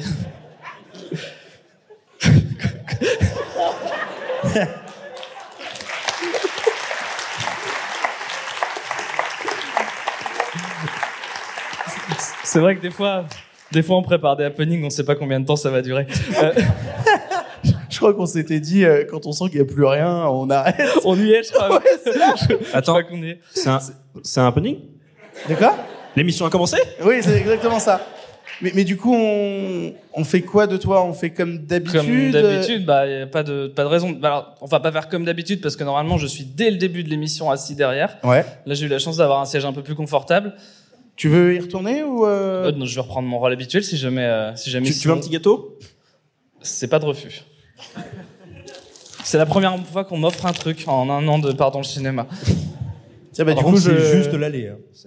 Pardon? C'est que l'aller. le- C'est que trajet. quoi Le trajet. On se comprend plus. Le Je- trajet. Du coup, bah, je te laisse euh, reprendre ta place euh, au fond et puis, euh, puis merci beaucoup. C'était Sylvain Rioux. hein.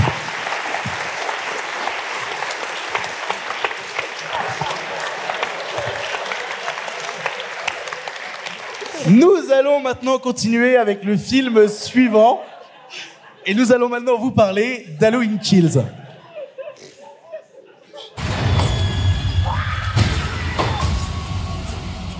He's coming for me, but I'm coming for him.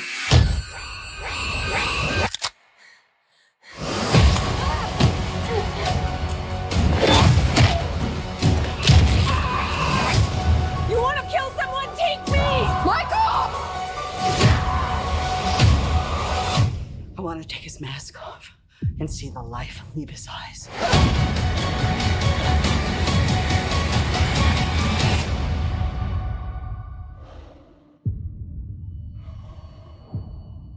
Halloween Kills de David Gordon Green est la suite du Halloween de 2018, lui-même suite du premier Halloween de John Carpenter.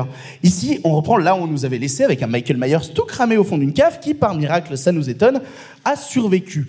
Mais cette fois-ci, c'en est trop. Le chasseur devient chassé, et pas par n'importe qui, mais par ses anciennes victimes ayant survécu, bien décidé à se venger et à monter une équipe afin de le traquer. On l'a vu avec Sophie et Simon, et c'est Simon qui commence. Qu'as-tu pensé d'Halloween Kills? Trop bien. Non mais en vrai, c'est trop bien. Ah ben oui, j'ai surkiffé. Euh, En plus, le- c'est un peu le, le film de tous les dangers parce que euh, déjà le film fait un truc qui est un peu sacrilège, un peu discutable, un peu tout foirax, euh, enfin plutôt prolonge un truc qu'on avait déjà dans le premier, à savoir ce truc de dire, bah alors comme les suites étaient nulles, on enlève les suites, euh, c'est moi la première suite. Ce qui est bon, pas terrible à la base. Euh, on pouvait se dire, mais est-ce qu'il va aller dans un truc très bourrin? Est-ce qu'il va aller dans quelque chose de très référentiel? Sachant que bah, quand on arrive après John Carpenter, c'est quand même quelque chose. Euh, est-ce qu'il va vouloir aller du côté de la elevated horror? Enfin, euh, voilà. Comment est-ce qu'il, qu'est-ce qu'il va faire et comment il va le faire?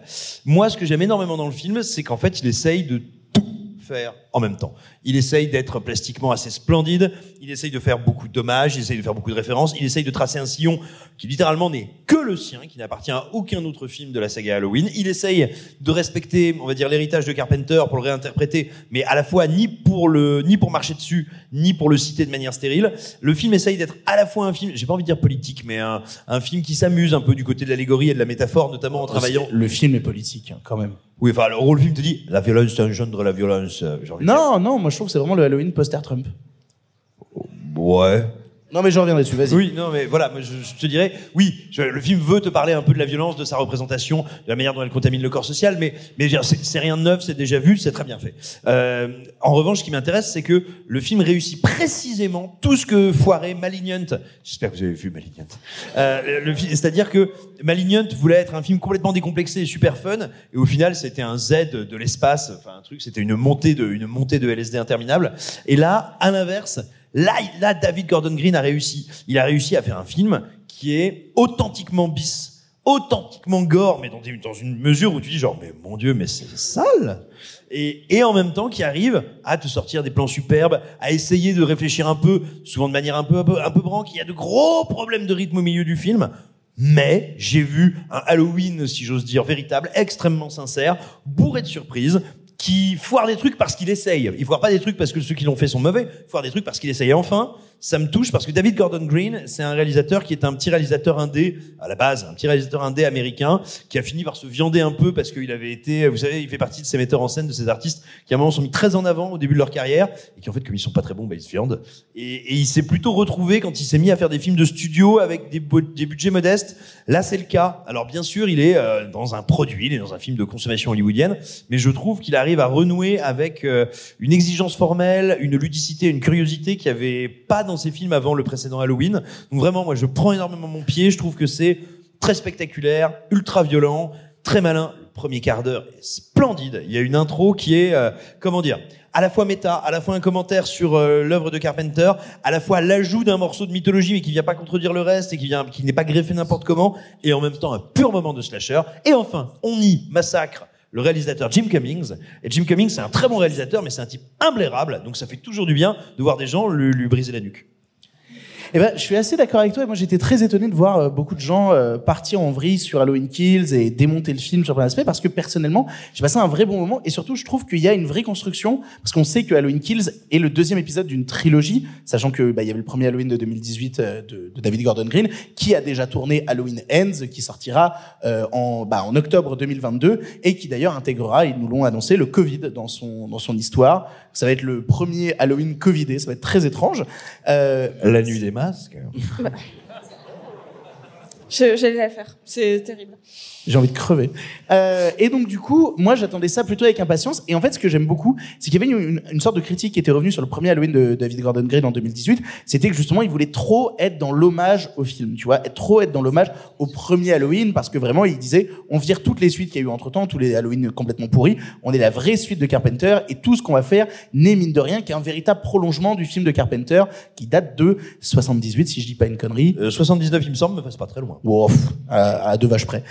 Et du coup, euh, quand arrive Halloween Kills, en fait, il prend la suite du Halloween précédent, mais pour justement traiter les répercussions, à la fois les répercussions qu'ont eu les événements du film Halloween sur les habitants de la ville, parce qu'en fait, les personnes qui vont se mettre à traquer le personnage de Michael Myers, il s'avère que ce sont les survivants euh, et même d'ailleurs les comédiens euh, qui étaient dans le premier Halloween et qui reviennent, alors que bon, on les a pas vus depuis euh, 50 ans au cinéma, et qui reviennent justement pour traquer et se venger 50 ans après du personnage de Michael Myers. Donc ça, ça me passionne. Et surtout les répercussions mentales. Parce que mine de rien, euh, le film essaye de traiter la notion de trauma justement dans ce genre d'événement et comment le trauma commence à matrixer. Comment, mine de rien, la violence que tu as euh, internalisée, la violence que tu t'es pris sur la tronche, à un moment tu finis par la renvoyer avec la même douleur. Il y a toute une scène où les personnages en fait de la ville montent une équipe véritablement pour traquer le personnage de Michael Myers. Euh, tu files une bouteille, bouteille d'eau à Sylvain? J'avais oublié qu'il était là. T'as choisi ton camp Et donc du coup, euh, ils montent toute une équipe pour traquer euh, le personnage de Michael Myers. Et tu vois une véritable violence. Moi, j'y vois justement cette Amérique post-Trump. J'y vois justement ce truc de personnes qui sont matrixées par toutes ces fake news et par toute cette volonté mine de rien de partir en vrille à la moindre nouvelle qu'ils pourraient trouver sur Internet. Et justement, qui vont démarrer une vraie quête de vengeance. Et t'as toute une scène d'ailleurs dans un hôpital où ils sont prêts à se venger, même sur les mauvaises personnes, parce que c'est le groupe qui décide, c'est le groupe qui est matrixé par la violence de justement qui se sont ramassés sur la tronche. Et donc je trouve ça passionnant. Et donc je trouve ça ultra violent. Donc en plus, c'est qu'en même temps que j'y vois un commentaire politique assez intéressant, j'y vois mine de rien un pur plaisir gore. Parce que le film, alors il y a une scène où il prend un néon de cuisine. Oh oui. Oh oui. Oh là là, c'est d'une cruauté. Et après le néon de cuisine, tu te dis, oh putain, la meuf quand même, elle a un néon de cuisine dans la trachée. euh, elle est, elle est, elle est en train de pisser le sang en mode, ah quand même, c'est dur. Bah en fait, en fond, il y a son mari qui s'est fait assassiner. Et donc elle est pas encore morte, tu vois. Elle est là genre, oh, quand même, je vais pas bien. Et en fait, tu, tu vois le ma... Parce que quand même, euh, le néon dans la trachée, tout le monde s'en sort pas. Et donc du coup, tu vois son Euh, mari qui est moi, allongé sur la table, qui s'est fait poignarder. Je voudrais avoir une expertise sur le néon de. Le néon de cuisine De cuisine. 39,95.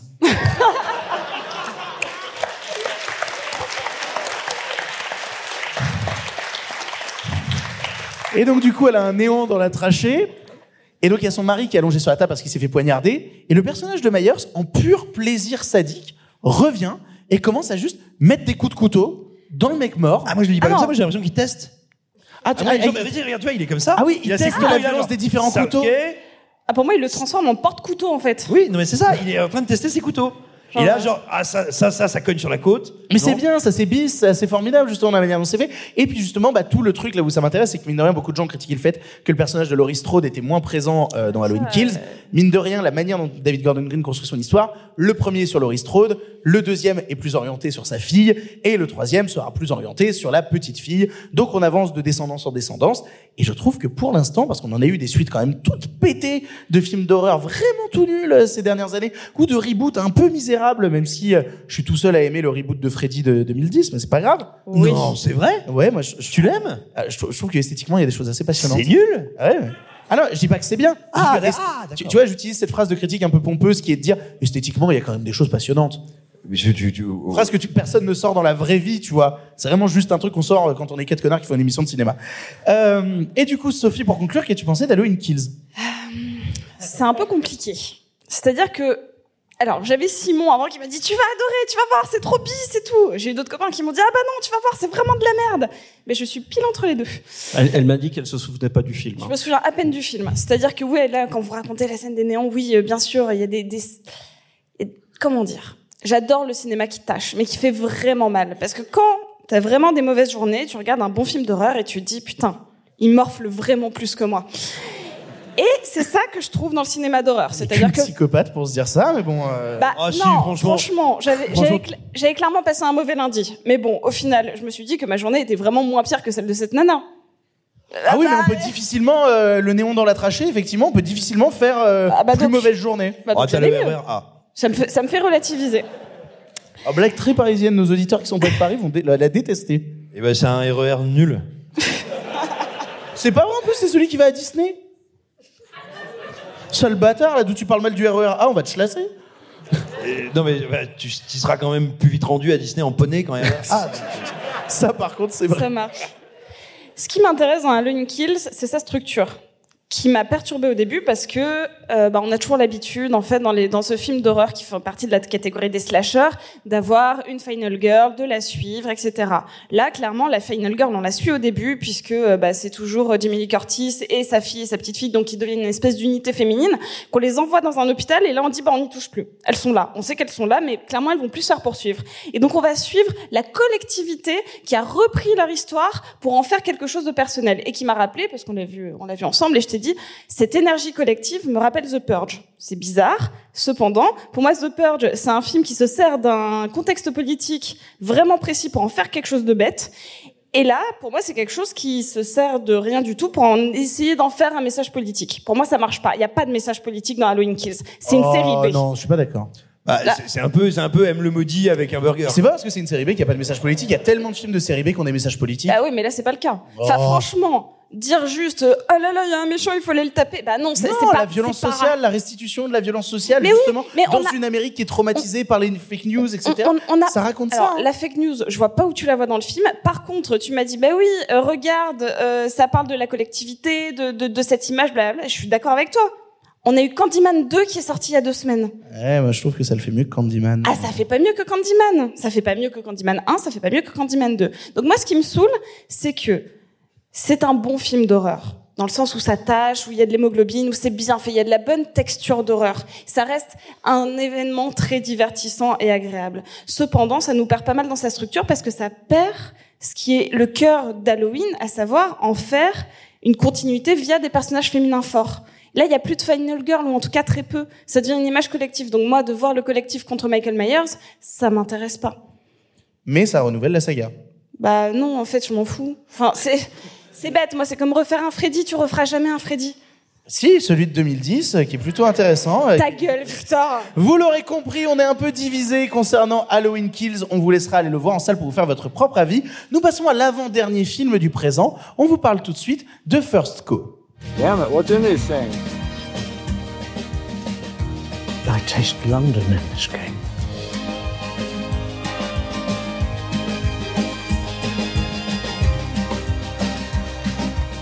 Some people can't imagine being stolen from. Unlike us, Cookie, Take away! we have to make our own way.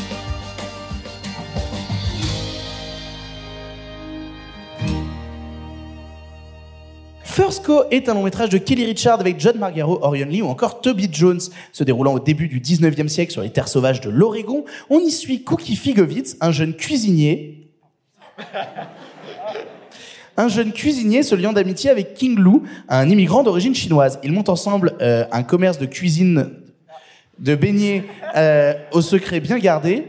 Tous les soirs, ils tirent ensemble clandestinement du lait à la première vache introduite en Amérique, appartenant à des notables du coin. Je l'ai pas vu, mais Marc, Sophie et Simon l'ont vu, et c'est Marc qui commence. Qu'as-tu pensé de First Co Bah, j'ai débarqué dedans en sachant que c'est le premier film que je vois de Kaylee Reichardt, donc cette cinéaste américaine qui en ce moment est à, si ça vous intéresse, est à l'honneur au Centre Pompidou. Et donc voilà, c'est une cinéaste que je ne connais pas du tout. C'est le premier film que je voyais d'elle, et euh, ça faisait très longtemps que j'en entendais parler de First Go. Euh, et évidemment, il y a un truc qui m'intéresse d'emblée, c'est que c'est un western. Enfin, ça se passe, on va dire, dans euh, dans, dans la campagne américaine, donc comme tu as dit, 19e siècle. Ce qui est très beau, c'est que il y a eu énormément, j'en ai eu énormément des westerns et beaucoup de westerns ont souvent voilà des surtout les westerns américains, mais aussi les westerns européens, ont des rythmes très construits, c'est très écrit, c'est tac, tac, tac. Ça s'enchaîne très vite, avec des personnages, des méchants, etc. Euh, et que j'avais rarement vu, il doit y en avoir, hein, mais j'avais rarement vu un film qui, par sa dimension quasiment soporifique, mais je le dis, attention, c'est pas méchant, hein, mais c'est pas, c'est pas un reproche. Mais, mais, mais son rythme, sa, sa longueur, voilà, fait ressentir le temps de l'Ouest, de l'idée de l'Ouest. Et ça, c'est c'est un truc qui est assez incroyable dans le film, euh, assez émouvant, parce que voilà, on se rend pas compte à quel point tout le temps, l'idée de temps paraissait absolument euh, différente. D'aller d'un point A à un point B représenter un temps dans la vie qui euh, qui qui, qui n'est pas celui qu'on a aujourd'hui et que pas beaucoup de films ont retranscrit parce que voilà, c'est des films et voilà, si on a en tête les westerns de John Ford, tout va très vite. Et là, c'est tout l'inverse. Donc, ce que vous venez de voir, la bande, en fait, je n'avais pas vu la bande-annonce. La bande-annonce que vous venez de voir ne ressemble en rien au film. C'est pas un feel-good movie comme ça, sympathique, avec une petite musique country. C'est tout l'inverse. C'est un film qui est extrêmement euh, paisible. C'est pour ça que dis soporifique, parce que dans un premier temps, le film est paisible, euh, parce que et on a cette, euh, cette, cette amitié entre les deux héros, donc entre un, ce, ce mec qui est cuisinier, un peu paumé, qui sait pas trop faire, et euh, ce personnage s'appelle King Lu, qui est un, un, un immigré chinois, euh, qui, bah, voilà, ils se rencontrent, et puis les circonstances font qu'ils arrivent à monter ce petit commerce de, de gâteaux, de pâtisseries qui marche bien. Toute une énorme partie du film est construite sur juste des échanges entre eux qui sont fondamentalement simples, qui sont mis en scène de, de comment dire, avec une d'un côté, j'ai employé des termes très banals, je suis désolé, mais d'un côté, une simplicité édifiante dans la mise en scène de Kelly Ricard. De l'autre côté, il faut voir la composition des plans, il faut voir le travail sur la profondeur de champ, il faut voir euh, le, le, le grain, parce que le, le film est tourné, donc c'est en 1.37, et, enfin en format carré si vous voulez, et, et en pellicule. Et c'est absolument magique. Et voilà, le film va construire comme ça une relation sur euh, la bienveillance que j'ai rarement vue dans un western, parce qu'à chaque fois, on attend quel va être l'élément qui va un peu évidemment faire péricliter tout ça. Il y en a un, mais il n'arrive pas au moment, il n'arrive pas à la manière attendue, il n'arrive pas au moment attendu, etc. Voilà, c'est très intéressant. Le et évidemment, il y a tout ce truc autour de la, bah, la first call, la fameuse vache, la fameuse euh, mythologie qu'il y a autour de l'animal dans, dans l'Ouest, parce que le truc autour de les vaches ont été présents dans énormément de westerns, de convois, etc. Mais c'est rare de voir une vache seule. D'habitude, la vache dans le western, c'est un convoi, pareil, qu'il faut emmener d'un point A à un point B. Le trajet prend en réalité six mois, mais dans les films, à chaque fois, c'est 1h30. Bah là, pareil, on ressent le temps. Et donc, il y a ce personnage de la vache qui est d'ailleurs, en fait, un peu moins présent dans le film que ce que je ne pensais par rapport à, ce que le film laissait présager, mais, euh, mais qui est un, un, un enjeu très beau parce que la, la, vache et l'animal dans, dans l'Ouest, c'est une propriété sacrée. C'est quand on vole ou quand on abuse, comme les chevaux, c'est des crimes qui sont passibles de, de, de mort. Et, euh, et voir ce que le film en fait dans ce dans cette relation bienveillante entre les deux héros et sous la caméra de Kylie Reichardt qui par ailleurs petite parenthèse est aussi la monteuse du film donc ça contribue aussi à la maîtrise de son rythme. Euh, voilà je j'ai trouvé ça voilà j'étais un peu désarçonné parce que du coup je ne connais pas voilà c'était ma plongée dans l'univers de la de la cinéaste. Euh, moi j'ai lu un peu partout que c'était pas son meilleur film c'est son plus mineur etc bon j'ai pas les autres éléments pour peut-être que Simon pourra nuancer ça je, je ne suis pas d'accord du tout Je sais pas pourquoi je. Ok. Parce que moi, dans ma tête, c'était Kelly Reichardt, et là, j'entends Kelly Reichardt, et je suis, ah, ah, excellent film! Euh, mais, mais enfin voilà, c'était c'était moi. Faut que je rebondisse là-dessus après. Qu'est-ce que tu fous, Simon? Mais non, mais quand il n'y a pas de gens, j'ai pas honte. Tu pars en vrille, Simon Rio? Mais voilà, le, je, vais, je vais je vais revenir sur le premier point parce qu'en fait c'est ce qui m'a le plus séduit, c'est le rythme, c'est la longueur, c'est la spatialisation du film qui m'avait vraiment rarement enfin fait ressentir l'idée de l'Ouest, l'idée de la frontière, etc. Comme ça, et je trouve ça infiniment beau, et ça me donne encore plus envie de voir un film qu'à l'époque j'avais loupé, qui, qui a dû sortir il y a une dizaine d'années, qui est la dernière piste avec Michelle Williams, je crois. Oui. Voilà, ça me donne absolument envie de me plonger dedans. Donc, euh, et voyez-le si possible au cinéma, parce que euh, euh, là, il ressort en salle. C'est Condor qui l'a qui l'a ressorti en salle. Il était sorti il y a quelques mois, je crois, sur Mubi. Oui, tout à fait, c'est Mubi Mais qui c'est une sortie un peu bizarre. Mubi l'avait sorti il y a 3-4 mois. Ils ont trahi après. la chronologie des médias. Non, parce qu'elle n'était pas activée, parce qu'elle est activée par la salle, la chronologie média.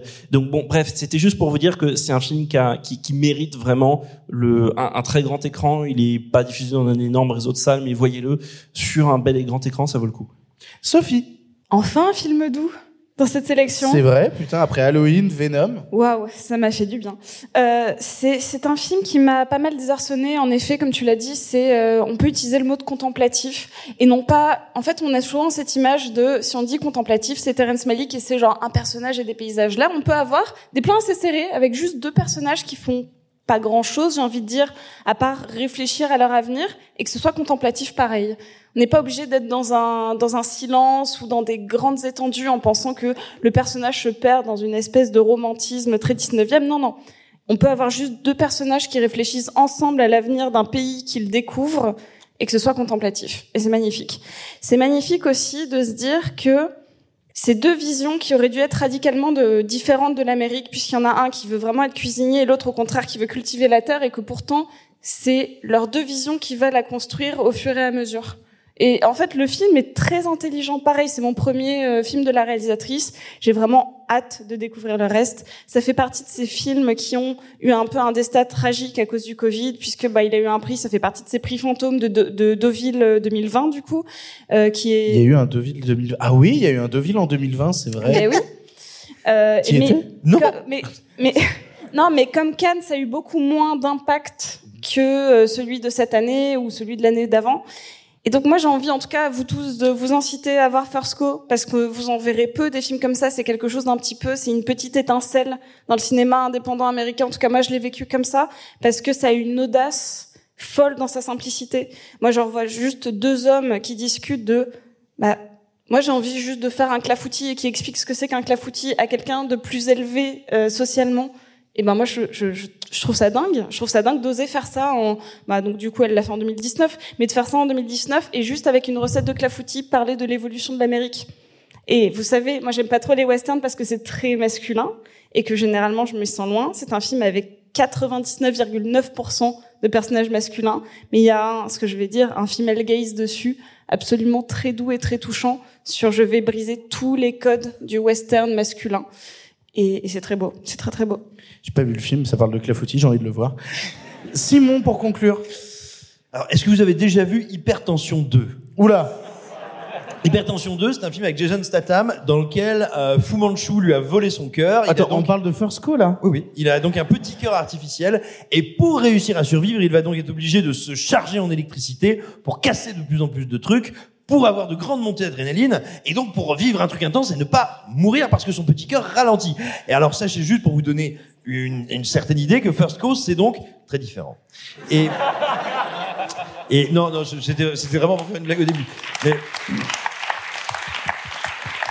J'ai envie de te tuer, Simon Rio. c'est- un des plus beaux films de l'année. C'est un film faussement mineur. Je, je suis super content que tu aies parlé de, de Malik, Sophie, parce qu'effectivement, voilà. Et moi, je suis un fou de Malik, mais voilà une autre, une manière radicalement différente, radicalement autre de filmer l'homme dans la nature. Enfin, l'homme, dans le sens l'être humain dans la nature. Le film arrive à être d'une sensualité, et je parle bien là, voilà, de l'éveil des sens, de la perception absolument incroyable avec des plans qui, si je vous les décrire, vont vous sembler d'une banalité à pleurer. C'est une main qui coupe des champignons, c'est un pied en botte qui s'enfonce dans la mousse. C'est tout d'un coup voilà une conscience de quelle est la temporalité, quel est le rapport du monde à la nature à une autre époque, ou plutôt si on fait l'effort de décadrer un peu notre regard. On a vu plein de westerns, ou en général de films de genre américains, qui nous disaient l'American Dream, le, le- oui, l'American Dream, c'est mort, ou alors l'Amérique, c'était vicié, en fait, c'était un pays maudit, le sang des Indiens, le génocide, ta ta ta. Là, y a, le film fait quelque chose, je trouve, de beaucoup plus original et beaucoup plus émouvant.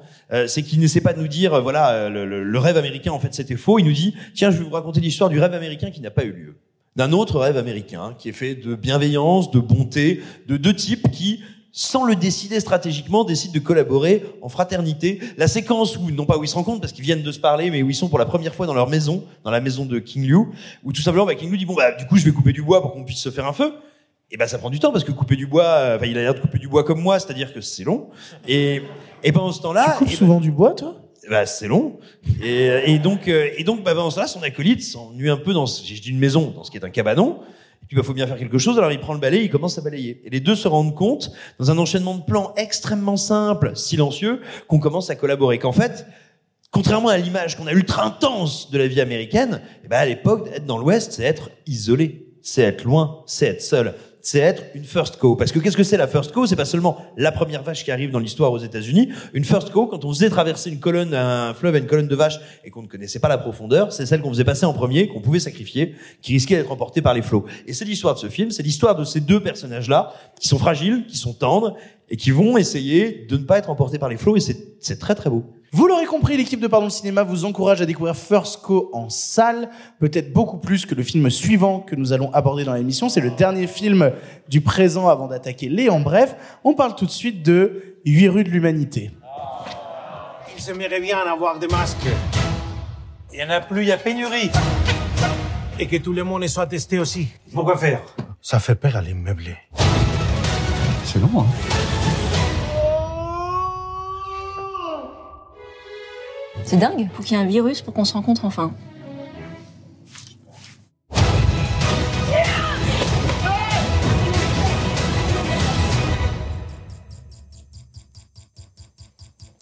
Quoi? Monsieur, je vois pas votre visage là. Il faut... Ah, mieux là.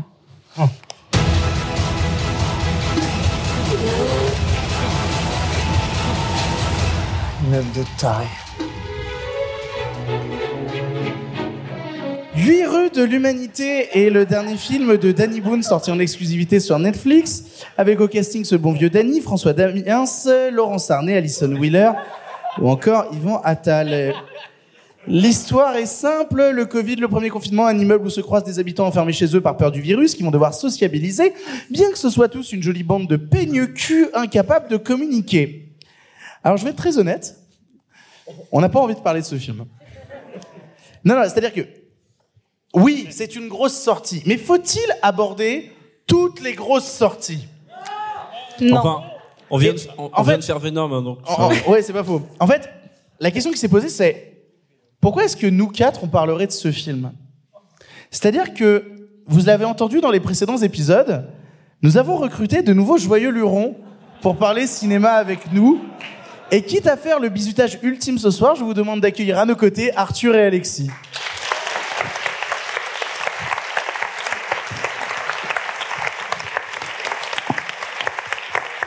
Sylvain, il va falloir que tu... Tu peux retourner dans la salle, il n'y a pas de problème, on va avoir besoin des chaises.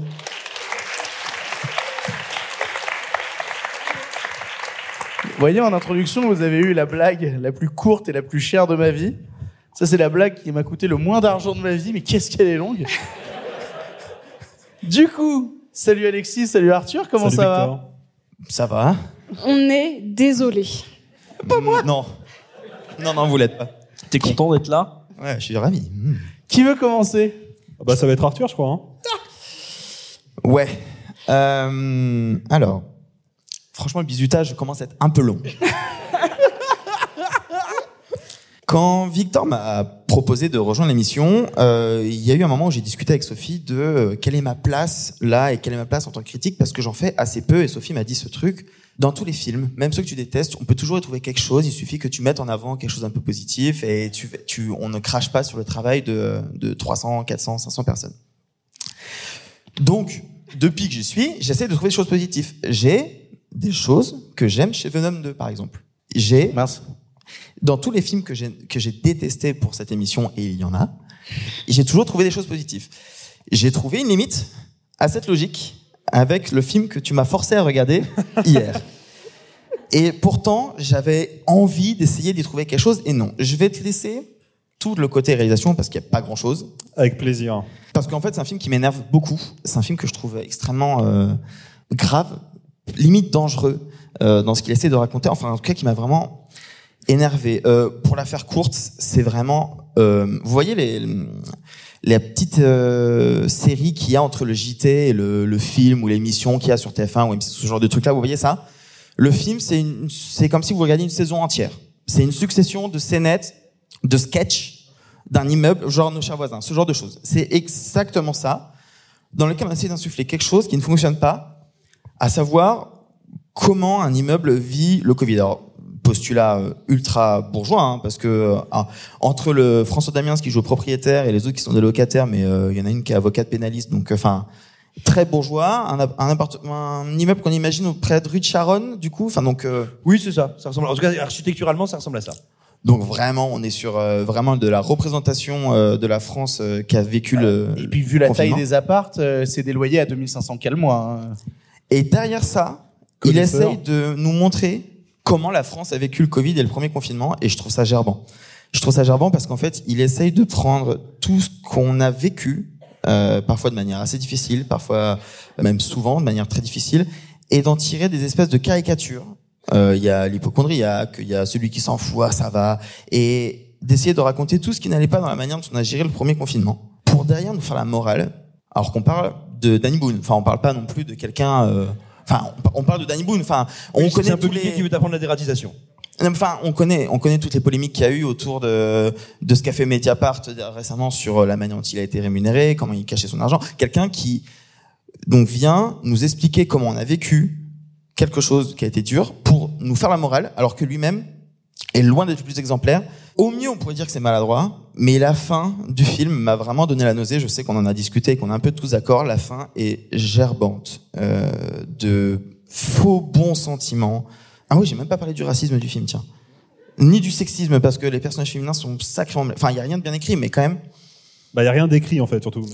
Moi, je pense que ma nièce de, qui est en cinquième écrit mieux ses histoires, euh, mais vraiment sans vanne. Il y a un vrai problème sur le, le message de fin, le panneau de fin, qui est à celles et ceux qui ont souffert. Franchement, Euh, c'est cool. N'ont-ils pas déjà assez souffert? J'ai trouvé le film était euh, vraiment euh, moralisateur et en fait de mauvais goût. J'avais pas spécialement envie de voir un film sur euh, ce premier confinement qu'on a vécu de manière chacun différente, mais de- j'avais pas envie de voir ça. Et je crois que j'avais surtout pas envie de la part de Danny Boone. En fait, Netflix euh, promet, promeut quand même un peu ses films. On, on voit un peu. J'ai un peu surpris que celui-là, on l'ait pas beaucoup vu, qu'on n'ait pas vu beaucoup d'affiches. Alors, ce qui, ce qui est drôle, c'est qu'en fait, il n'y a pas eu de publication sur Twitter pour le film. Il y a juste eu une publication sur Facebook. Pour, Ça en dit beaucoup. pour vous dire que c'est un social de vieux. Euh, et tous les commentaires, je les ai lus, du coup je me suis perdu, il y en avait 200. C'est que des gens qui disent... beaucoup de temps, Ouais, Victor. non, euh, je m'ennuyais avant de venir ici. Et je lisais les commentaires, c'était vraiment que des vieux qui discutaient ensemble et tout. Ça me rappelle que j'ai perdu ma femme pendant le premier confinement. Ça fait du bien de rire face à cette maladie. Oh là là. Vous avez rigolé tu vois devant ce qu'il y a dans le film, si tu veux, si t'as le fait marrer, tu fais oh, Oh là là. ciao, oh. Vous avez rigolé devant le film, vous? Alors moi j'ai pleuré de dégoût à la fin. Oui. Euh, Non, voilà. non, mais alors non premier degré. À la fin j'étais tellement énervé que j'en ai pleuré. Parce que moi je connais des gens qui sont morts pendant le Covid et du coup enfin Covid qui est toujours là, vous êtes tous masqués devant moi, mais euh, pendant euh, le moment où c'était dur. Euh, et donc du coup la fin du film, alors j'avais dit que j'en parlerais pas. La fin du film, je la trouve abjecte, je la trouve gerbante et que ça a été financé et que ça ose faire des faux bons sentiments à destination de personnes qui ont perdu des proches. Ça me file la nausée, ça m'a fait euh, ouais chialer d'énervement. Eh ben tout pareil, c'est exactement ça. Et de voir Netflix qui le planque un peu euh, sous le tapis comme ça, qui le promet pas alors qu'il a dû quand même coûter un petit peu, ça ça veut dire quelque chose. On a vraiment l'impression qu'on a on est face à un film qui a été fait en deux mois. C'est-à-dire qu'on a écrit le script en le plus vite possible. Il fallait le faire vite parce que sinon euh, euh, le Covid ça allait peut-être passer, on savait pas. Il fallait le faire vite pour surfer sur la vague. Je trouve ça très opportuniste et vraiment malsain. Mais je te laisse parler de la J'ai réalisation. une question. Est-ce que c'est pire que connecté du coup? Ouais, Ouais, ouais, ouais, ouais. Oui, parce que Oh, connecté, mon parce que connecté, c'est juste nul. Ok, ok. Bah, alors, Alexis, pour conclure. Bonsoir. Euh, tout le monde m'entend? Ok. T'es content d'être là? comme, euh, comme, euh, comme son, bref. Euh, en fait, j'aimerais déjà pro- euh, profiter, prendre 10 secondes, euh, vu qu'on est en public, pour remercier Victor et toute l'équipe euh, pour leur accueil euh, dans l'émission. Et pour te présenter ma démission également. Euh, non, c'est chaud, c'est très très chaud. Euh, ça, c'est à peu près le plus beau plan du film, je pense. Donc profitez-en. Euh, oh putain, par où commencer? En fait, c'est très compliqué. C'est beaucoup plus compliqué de parler d'un film de Danny Boone que d'un film de Ridley Scott. Et j'en reviens pas que j'ai dire cette phrase, parce que littéralement, il y a rien. Tu- viens de tuer Marc. Désolé, Marc. Pardon. Le cinéma.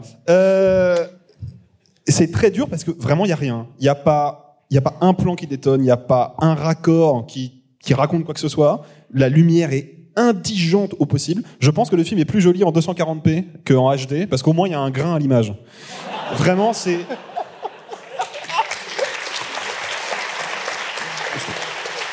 Je trouve ça, euh, je trouve ça dégueulasse. Euh, je trouve le décor, le décor n'a aucun intérêt. Effectivement, ta comparaison avec les euh, les euh, les, euh, les sketchs euh, M6, scène de ménage et compagnie est très pertinent, sachant que ce sont des sketchs à décor unique. Et là, on se rend compte de pourquoi, parce que bah, c'est pas intéressant de filmer le reste de l'immeuble. En fait, ça n'a aucun intérêt. Euh, et je me retrouve très vite à tourner en rond sur ce film de merde. Il y a Alison Wheeler qui chante? Euh, non. Non, il y a Alison Wheeler qui produit des sons, je sais pas ce que c'est, je sais pas avec qui elle communique, mais euh, elle essaye des trucs. Il y a, Yvan François Attal en Damiens Raoult. euh, qui est... Quoi Il y a Yvan Attal en Raoult. Il y a- oui, il y a Yvan Attal en parodie de Professeur Raoult. Il y a Yvan Attal en parodie de Professeur Raoult qui fait presque surfer le film avec euh, la mouvance anti-vax à la fin parce que euh, après tout pourquoi pas être nul jusqu'au bout? Et moi il y a un truc vraiment que qui m'a euh, qui m'a interpellé et j'ai presque envie de vous conseiller le film malgré tout ce que je viens de dire et tout ce que euh, Arthur a dit. Le film dure 2h10. Voilà. Sauf que, faut- faut imaginer, hein, une comédie de, de 2h10, déjà c'est chaud, euh, où je pense qu'il n'y a aucune réplique qui tombe juste. Pas une seule réplique. Le premier dialogue entre Danny Boone et Laurence Arnay, il y, a un- il y a un temps de pause entre chaque réplique. C'est lunaire. J'ai même du mal à le décrire tellement c'est euh, n'importe quoi. Après, euh, je me contrôle un peu parce que je pourrais balancer des insanités sur le film, euh, mais on est quand Allez, même- je, je t'en autorise deux. euh, non, non, mais je vais, je vais pas tirer sur l'ambulance. euh, je ne souhaite rien de mal à Danny Boone, excepté peut-être un contrôle fiscal. Mais euh, Et deux.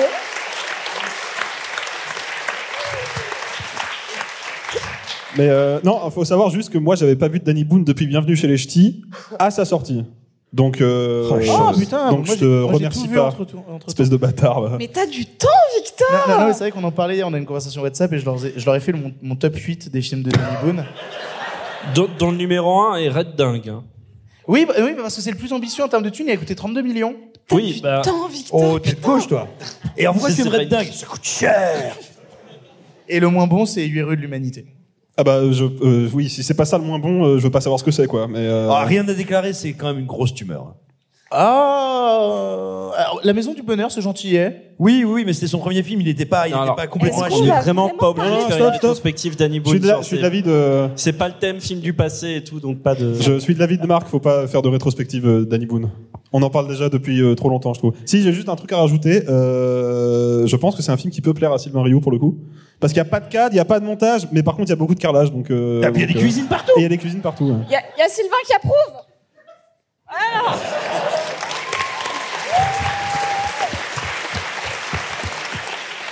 Eh ben, vous l'aurez compris, on n'a pas beaucoup apprécié 8 rues de l'humanité. Franchement, je vous ai fait venir que pour ça et ça me fume. J'ai fait, j'ai regardé le minuteur, je suis venu là 100 minutes. Mes parents ont claqué 24 000 euros dans une école de cinéma pour 5 minutes sur Danny Boone au Forum des images.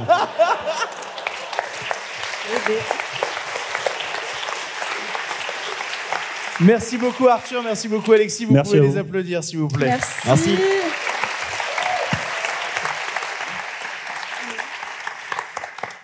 Nous en avons fini avec les films du présent. Il est temps de passer aux films en bref. C'est l'heure des films en bref, s'il vous plaît. Jingle. Ça va durer encore longtemps. Eh bien, vous, qu'est-ce que vous faites dans les bras de mon cocher? Vous en avez encore beaucoup du sensationnel comme ça? Pourquoi vous pensez qu'on ne prend pas le cinéma au sérieux?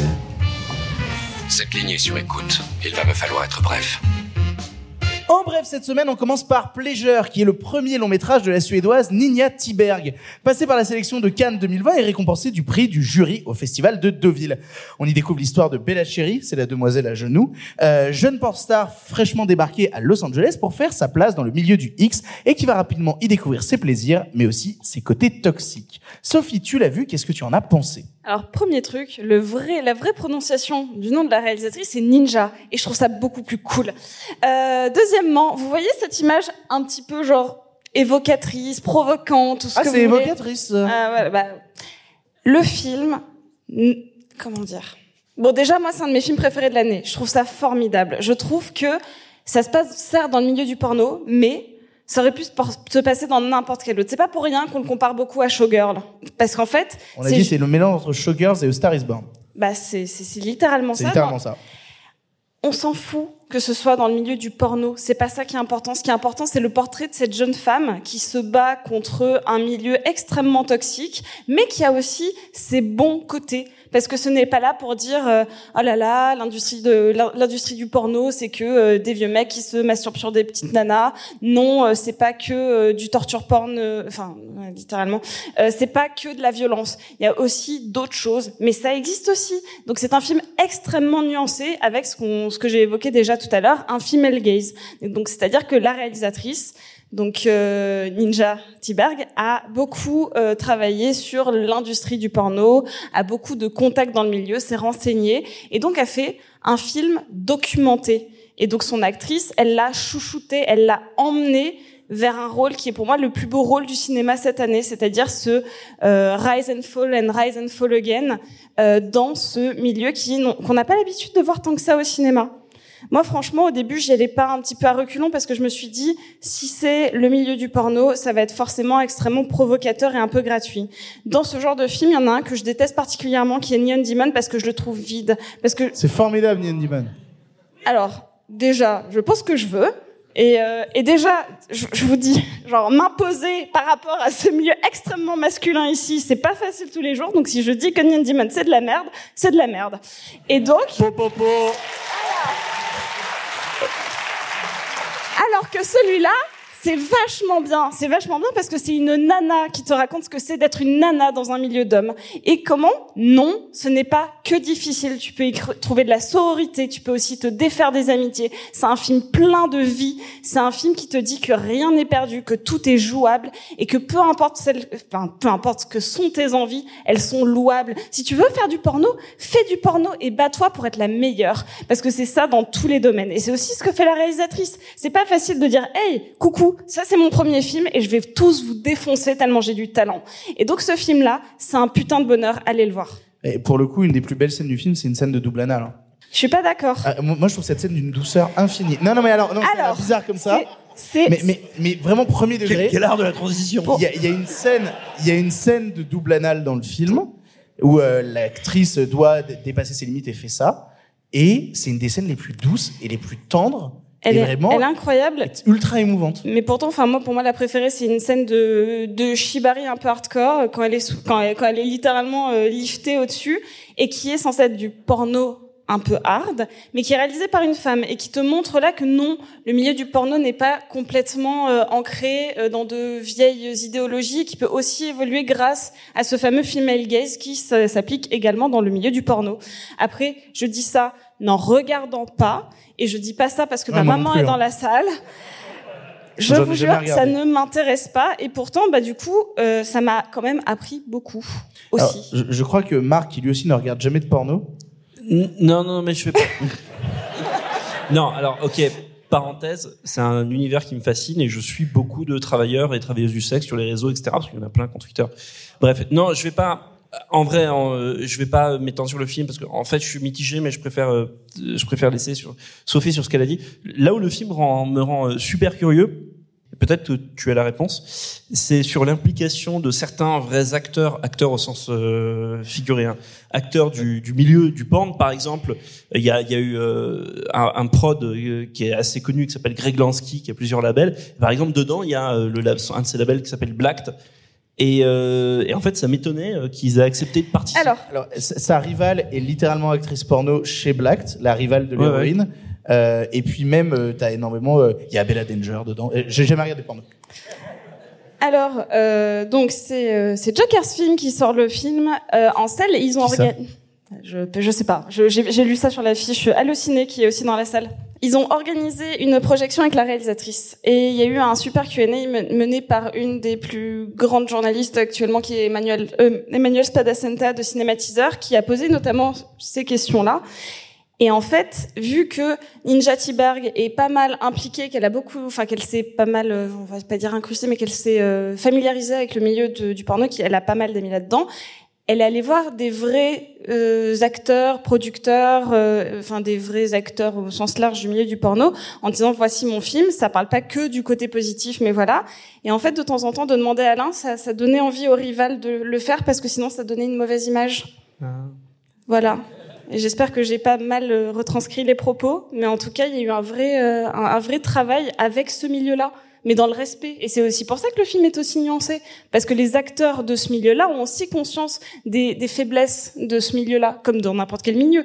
Pour ça que moi, ce qui m'intéresse, c'est de voir l'évolution d'un personnage féminin dans un milieu difficile. Ça aurait été dans le milieu du cinéma, de la chanson, du musical, comme dans Showgirls. Au final, c'est la même histoire.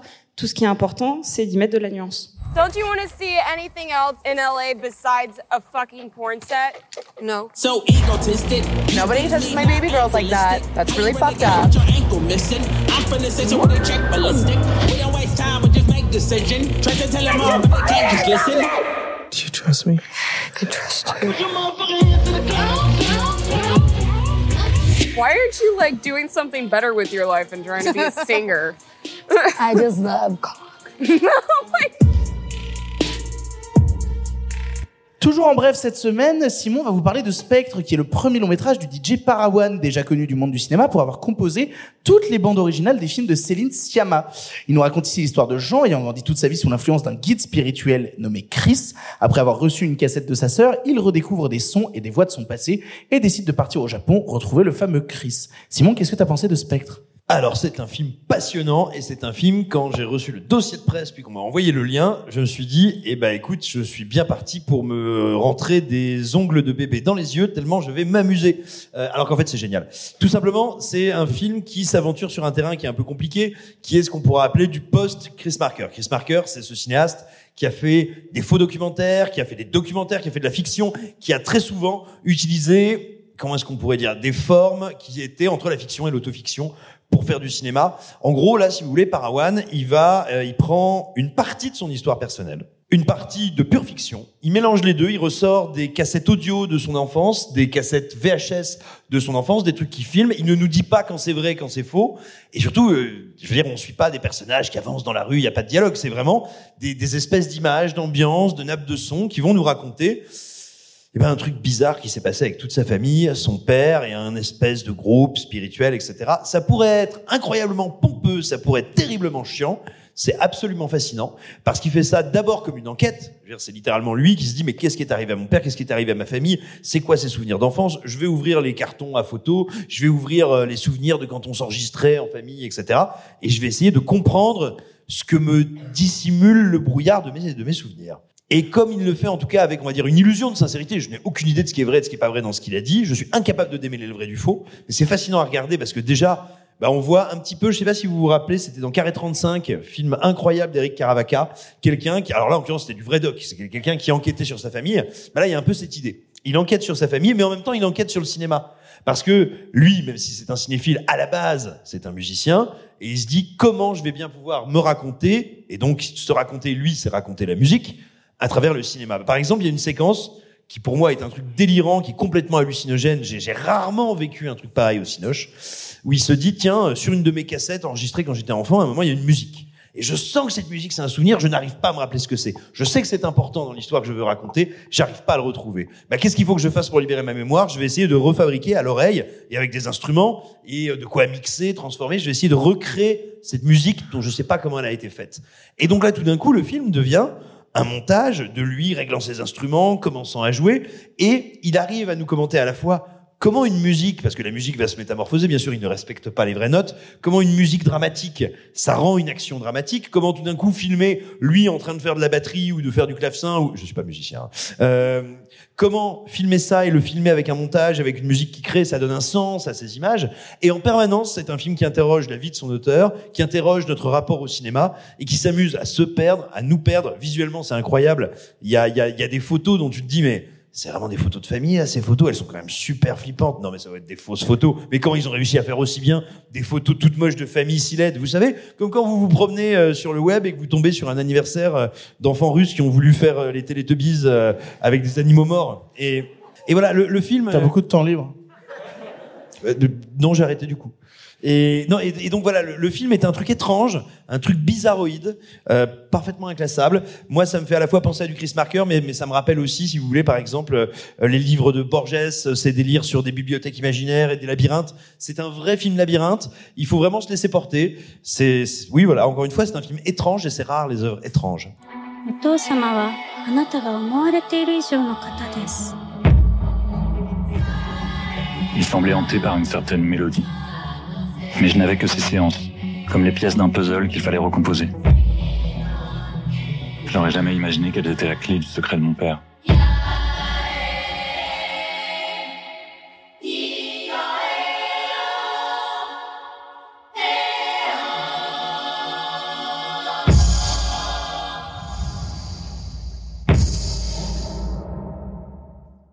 Terminer les en bref, Le Peuple Loup est le nouveau film de Tom Moore, déjà connu pour Le Chant de la Mer et Brendan et le Secret de Kells. Ici, l'histoire se déroule en Irlande où Robin, une jeune fille de 11 ans, veut aider son père à chasser les loups loin de la ville.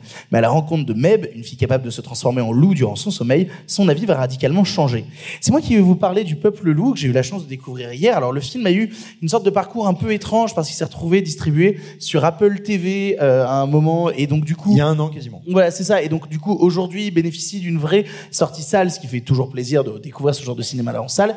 Et bordel de merde, Courrésie. C'est vraiment dans le... Vous voyez, alors, j'ai toujours cette phrase un peu pompeuse qui est de dire, alors ça, c'est vraiment top 10 de l'année. Ça, c'est vraiment top 10 de l'année. Déjà parce que, euh, alors, ce qui est intéressant justement, c'est qu'on sort mine de rien du carcan de des animations majoritaires qu'on regarde, à savoir l'animation française, l'animation américaine, l'animation japonaise. On découvre d'autres animations, et là, c'est un studio irlandais qui s'occupe du peuple loup, et donc du coup, c'est une autre manière d'appréhender l'animation, et notamment d'appréhender les jeux de premier plan, de second plan. Il y a quelque chose dans le film d'assez passionnant sur, en fait, tout le film est en 2D, mais la volonté est de jouer continuellement sur avoir une image plate, mais comment dans cette image plate, où vraiment la ville, c'est littéralement comme si tu voyais une carte accrochée au mur, sauf qu'ils te font croire à la perspective de tout ça. Et c'est pas seulement beau, c'est beau à en crever, c'est beau en chialer au milieu du film, cette transformation de deux personnages qui soudainement vont se transformer en loups et vont avoir la possibilité de naviguer ensemble et de se perdre et peut-être de tomber en amour, on sait pas trop, il y a tout un rapprochement entre ces deux, entre ces deux gamines. C'est d'une beauté mais absolument merveilleuse parce qu'on joue à la fois sur un travail d'estampe, on, joue sur de la peinture, on joue justement même sur les textures de la peinture quand notamment il y a des scènes d'énervement où soudainement la lumière change, devient rouge et où en- en- seulement en un cut, la peinture change instantanément et devient belle. On joue aussi mine de rien avec le travail euh, du cadre parce que c'est un truc qui a été délaissé dans l'animation de jouer avec le cadre alors que l'animation même, la peinture est limitée par son cadre. Comment justement à des moments, à des scènes de tension, le cadre va se resserrer et va se resserrer comme si on avait peint en noir autour de l'image à chaque cut de plus en plus, de plus en plus, de plus en plus. Je, m'emporte un peu pour vous parler du peuple loup parce que ça a été euh, terrible euh, comme découverte. J'en ai pleuré, mais pleuré, mais pleuré à la fin du film tellement je trouvais ça beau, tellement je trouvais ça tendre, tellement je trouvais ça bordel de puissant. Et je trouve qu'en plus, on est dans une période où l'animation est pas toujours très choyée, où on se retrouve parfois avec des films de studio qui ont été finis un peu rapidement, même trop rapidement, de manière vraiment dégueulasse. Dans les films d'animation, moi, qui m'ont bien plu cette année, euh, il y avait euh, les Mitchells et la machine que j'apprécie euh, plus tôt, tu vois. Mais des trucs pourris d'anime ces dernières années, on en a quand même bouffé à la pelle. Et là, on a un studio irlandais qui va se retrouver dans une situation de difficulté parce que, mine de rien, le film est sorti sur Apple TV depuis un an. Donc, réussir à trouver une démarche euh, de- d'aller dans une salle de cinéma pour découvrir Le Peuple Loup, c'est pas nécessairement évident quand on a la possibilité de le voir chez soi. Pourtant, c'est un film qui explose vu sur le plus grand écran possible. La musique en plus, la musique est, est- brillante. C'est Bruno Coulet, je crois, euh, qui, qui fait la musique. La musique est d'une tendresse folle. C'est à la fois un film qui va vous vous rendre fou d'amour, fou de joie, fou de bonheur, qui va à la fois vous énerver parce que les méchants sont vraiment méchants et renoue mine de rien avec une tradition de méchants Disney des années 90, des Frollo, des choses comme ça, des vrais méchants qu'on a vraiment envie de détester parce que c'est des vrais salopards et on n'est pas là pour épargner les gamins, on n'est pas là pour leur faire quelque chose d'un peu mièvre ou euh, justement bah non, il y a aucune possibilité qu'au- qu'aucun personnage meure. Non, pas du tout. Il y a des véritables disparitions, il y a des véritables moments de douleur et en même temps le film emporte, le film bouleverse. Le Peuple Loup, c'est euh, une de mes grosses, grosses claques de l'année et j'avais envie, comme mine de rien, qu'on voit aussi des images. Du coup, bande-annonce du Peuple Loup. J'ai promis à ta mère de veiller sur toi. Faut que j'aille l'aider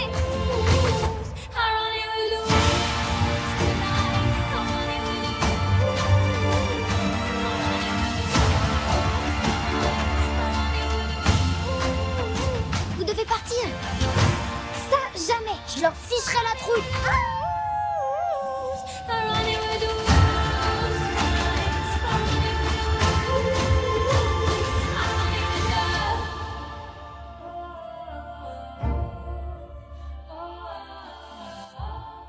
Nous en avons fini avec les films du présent, que ce soit les en bref, que ce soit les films du présent tout court. Nous allons bientôt nous diriger vers le passé, car comme vous le savez, non, pas maintenant.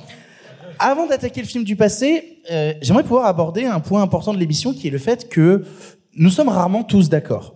Soyons très honnêtes, voilà, c'est vrai, ça nous arrive rarement le consensus, et c'était le but que j'avais en créant cette émission, mine de rien, de faire une possibilité de débat, de pouvoir échanger même dans les euh, plus vifs désaccords.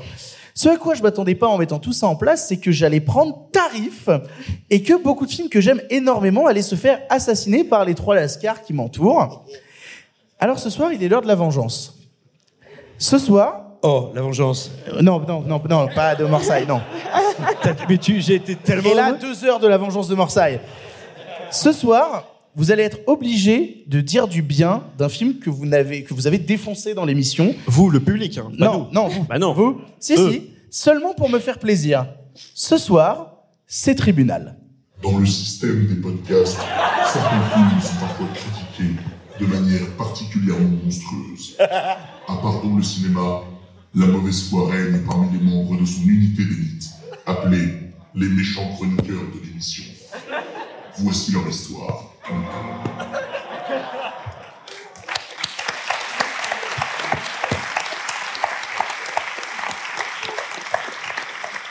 J'ai enregistré ça à 2h30 du matin hier soir.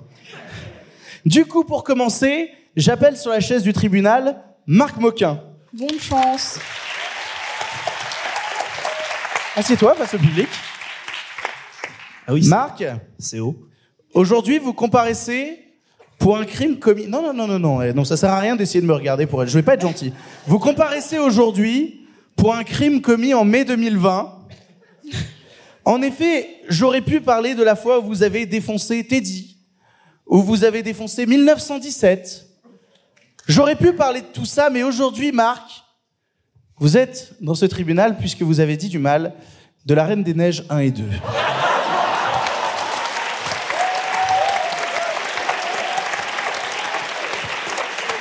En effet, en effet, ne l'encouragez pas, ne l'encouragez pas. En effet, Marc, vous avez dit à l'époque, c'est pas que c'est mal mis en scène, c'est que c'est mis en scène par un bot. C'est le néant. La majeure partie du temps, c'est moche. C'est mou, rigide, je m'emmerde devant ce scénario inexistant. C'est de mauvais goût avec des personnages fades et bêtes comme leurs pieds. Le discours politique n'a aucun sens, je n'y crois jamais. Bref, un très mauvais moment d'animation qui m'emmerde, c'est toute la médiocrité de Disney mise en image.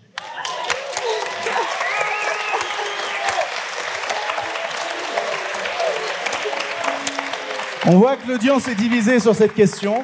Non, non, c'est les gens qui sont venus avec leurs enfants. Du coup, Marc, Marc, Aujourd'hui, pour les trois minutes à venir, trois minutes c'est long. en plus.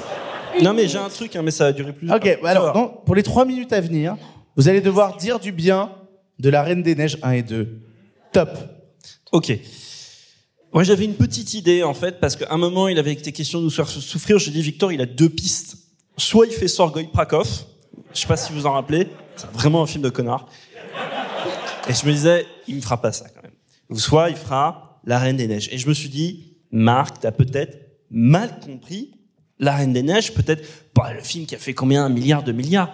Peut-être que c'est un truc comme Avatar, voilà, une- quelque chose de plus important. Voilà, il y a des pistes de lecture. Et du coup, j'ai pas voulu, euh, voilà, j'ai quand même, je, je, je voulais pas arriver les mains vides. J'avais une petite chance que ça tombe dessus, et je me suis dit, il faut que j'y réfléchisse, et il faut que je convoque quelqu'un de plus grand que moi. Et moi, je me trimballe toujours, voilà, j'ai toujours sur moi. Vous connaissez André Bazin J'ai toujours sur moi. Oh, il avait préparé le bâtard. J'ai toujours sur moi Qu'est-ce que le cinéma d'André Bazin?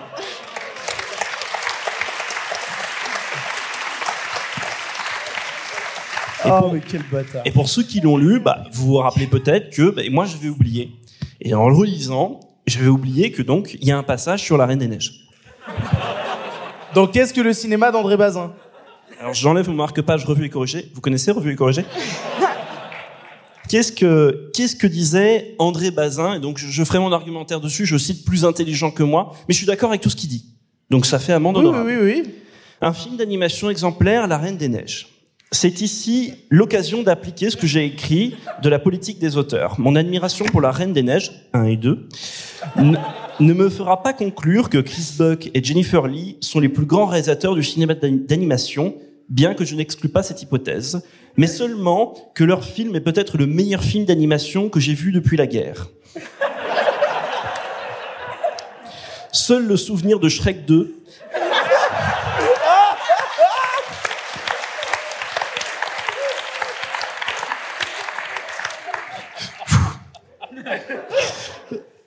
Seul, seul le souvenir de Shrek 2 et de Madagascar me contraigne, me contraigne une réticence. Il est en effet difficile de discerner avec certitude dans les qualités de ces films exceptionnels celles qui relèvent spécifiquement de la mise en scène, du scénario, d'un dialogue éblouissant, sans parler naturellement des vertus anonymes de la tradition qui ne demandent qu'à s'épanouir quand les conditions de la production ne les contrarient pas. J'avoue n'avoir malheureusement qu'un souvenir très vague des autres films d'animation Disney, pour faire dans la réussite de celui-ci la part de circonstances ou du hasard, part qui n'existe que peu, j'en conviens, chez Pixar. Quoi qu'il en soit, même si La Reine des Neiges est le résultat d'une conjecture, conjoncture exceptionnelle, je n'en tiens pas moins ce film pour l'une des plus, l'une des réussites les plus exemplaires du cinéma contemporain. Aussi, le premier événement que nous vaut, émerveillement que nous vaut La Reine des Neiges, tient-il à la perfection d'un scénario qui réalise le tour de force de nous surprendre sans arrêt à partir d'une trame rigoureusement classique? Pas de symbole, pas d'arrière-plan philosophique, pas de, pas don, pas ni l'ombre de la psychologie, rien que des Non, personnages écrit, ultra conventionnels dans des emplois archi connus, mais une mise en place extraordinairement ingénieuse et surtout une invention constante quant aux détails capables de renouveler l'intérêt des situations.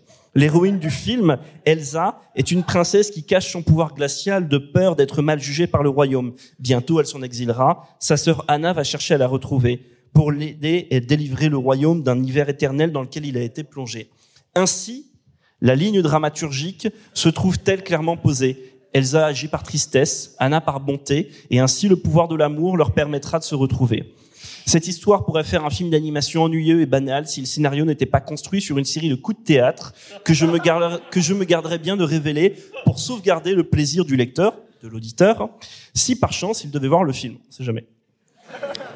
Mais plus encore que l'invention des péripéties, c'est l'humour de leur traitement qui me paraît remarquable. Ainsi, par exemple, l'on ne voit jamais Olaf, le bonhomme de neige, être véri- véritablement drôle à l'image, comme s'il le faisait trop vite pour que la caméra ait le temps de faire le contre-champ.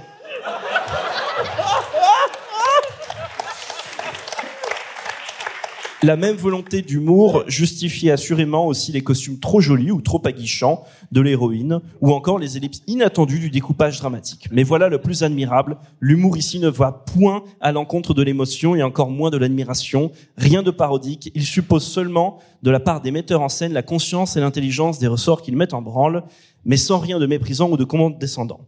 L'humour ne naît pas d'un sentiment de supériorité, mais tout au contraire d'une surabondance d'admiration, notamment quand Elsa chante Libéré, délivré. Quand on aime à ce point-là les héros qu'on anime et les situations qu'on invente, alors et seulement on peut prendre sur eux ce recul humoristique qui multiplie l'admiration par la lucidité. Cette ironie-là ne diminue pas les personnages, mais, elle permet à leur naïveté de coexister avec intelligence. Voilà bien, en effet, le film d'animation le plus intelligent que je connaisse, mais aussi le moins intellectuel, le plus raffiné le plus esthète, le plus simple et le plus beau.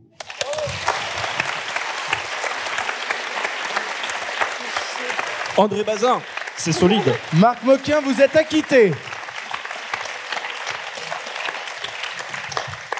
J'appelle maintenant à la barre Sophie Grèche.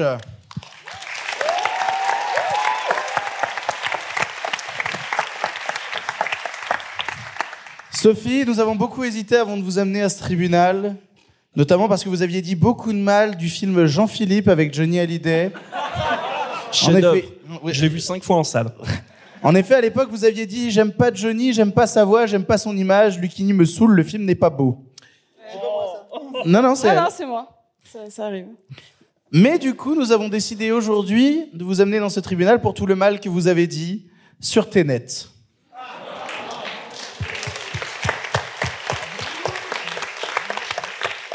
Vous avez déclaré à l'époque, je cite, n'aggravez pas votre cas en rigolant, je me suis étouffé de douleur devant ce film. Un film de petit malin qui m'énerve avec des twists qu'on voit venir au bout de cinq minutes. Ça me gave, un univers complexe juste pour raconter un truc bête. Je n'en retiens rien, douloureux dans un sens puis dans l'autre. Oh, euh, ah oui. Et voilà.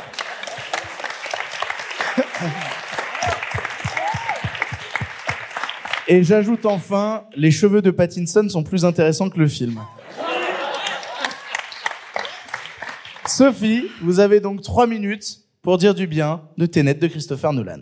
Alors moi, je suis pas venue avec un livre avec des écritures dedans pour euh, pour me pour pour m'aider quoi. Euh, et, et c'est extrêmement perturbant parce que j'ai j'ai toujours rien de bon à dire de Ténet. Oula, attendez, n'aggravez pas Donc le cas. donc donc, je vais plutôt dire des choses que j'aimerais genre faire avec Robert Pattinson vu que c'est le seul bon élément du film. Alors. Déjà, hein, j'adorerais voir Good Time avec lui et qu'il m'explique le film en commentaire audio. J'adorerais euh, aller boire un café avec lui pour qu'il me reparle de la séance qu'on vient de passer. Ça me semble assez logique. Euh, J'aimerais bien qu'il me dise pourquoi ils en sont arrivés là avec ses cheveux. Parce que même si c'est le meilleur élément du film, c'est quand même extrêmement moche dans Ténet.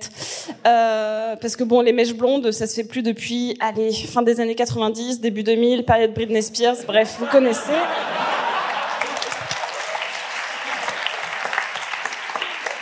Comment dire?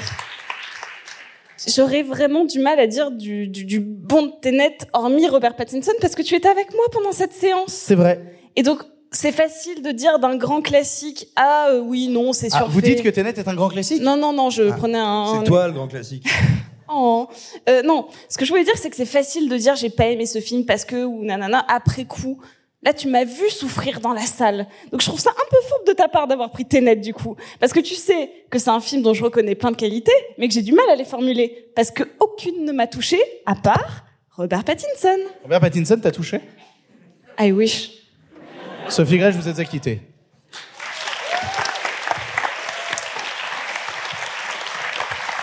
Pour conclure, j'appelle à la barre Simon Rio.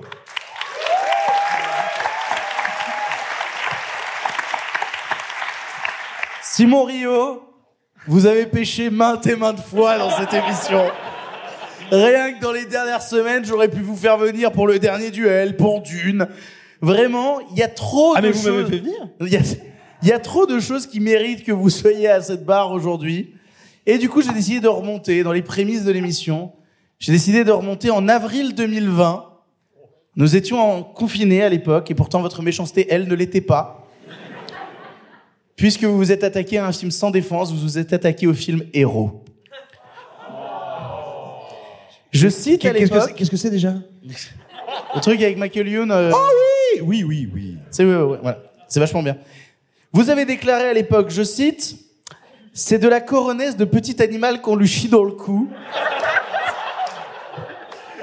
C'est plus laid qu'un enfant avorté à 12 ans. Et attendez, il y en a une dernière. C'est le film d'un enfant qui a pas eu son poney à Noël et qui te dit c'est tellement dur d'être drôle. Simon Rio, 3 minutes pour dire du bien de Héros de Bruno Merle. Trois minutes ne suffiront pas, Victor Bonnefoy. Parce que. Mea culpa. Mea maxima culpa, alors que vous égréniez. Les, l'acte d'accusation. J'ai revu comme un noyé s'enfonçant dans des eaux boueuses et revivant chaque étape de sa vie, j'ai revu le film. J'ai revu euh, chaque photogramme de l'œuvre de monsieur euh, Michael Youn. Alors peut-être, pour comprendre ce brusque revirement et, la demande de, de pardon que je formule aujourd'hui devant vous, peut-être faut-il se rappeler dans quel contexte sort ce magnum opus, cette grande œuvre.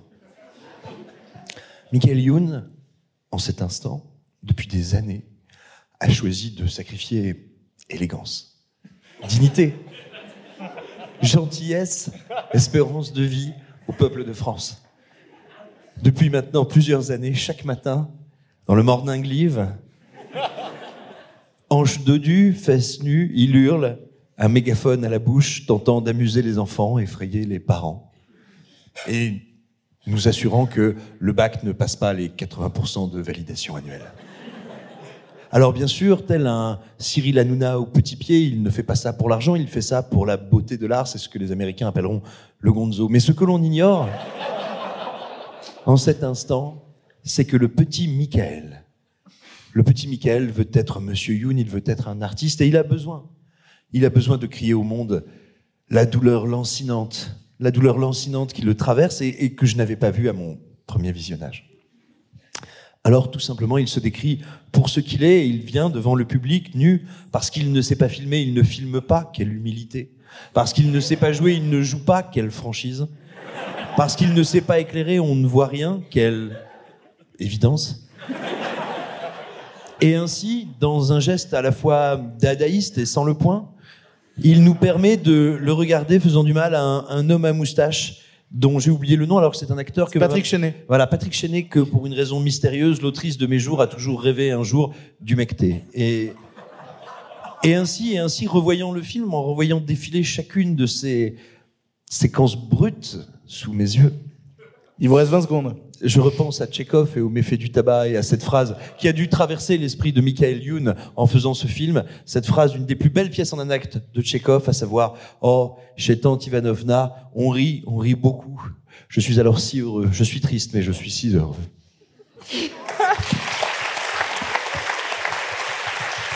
Simon Rio, vous êtes acquitté.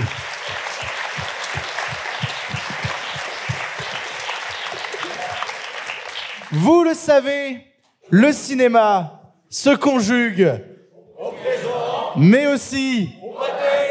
Ah, j'ai entendu au pâté. On a deux écoles là. hein. Il est temps de se diriger vers le passé. En avant.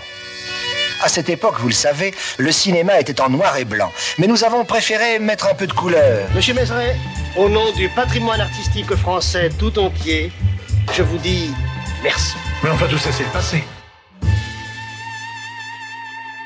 Alors j'ai découvert, parce que j'étais pas au courant, que le son qui fait l'ouverture euh, du film du passé, c'est euh, un son qui vient d'un film qui s'appelle Le Viager, le, un film réalisé par Pierre Tchernia.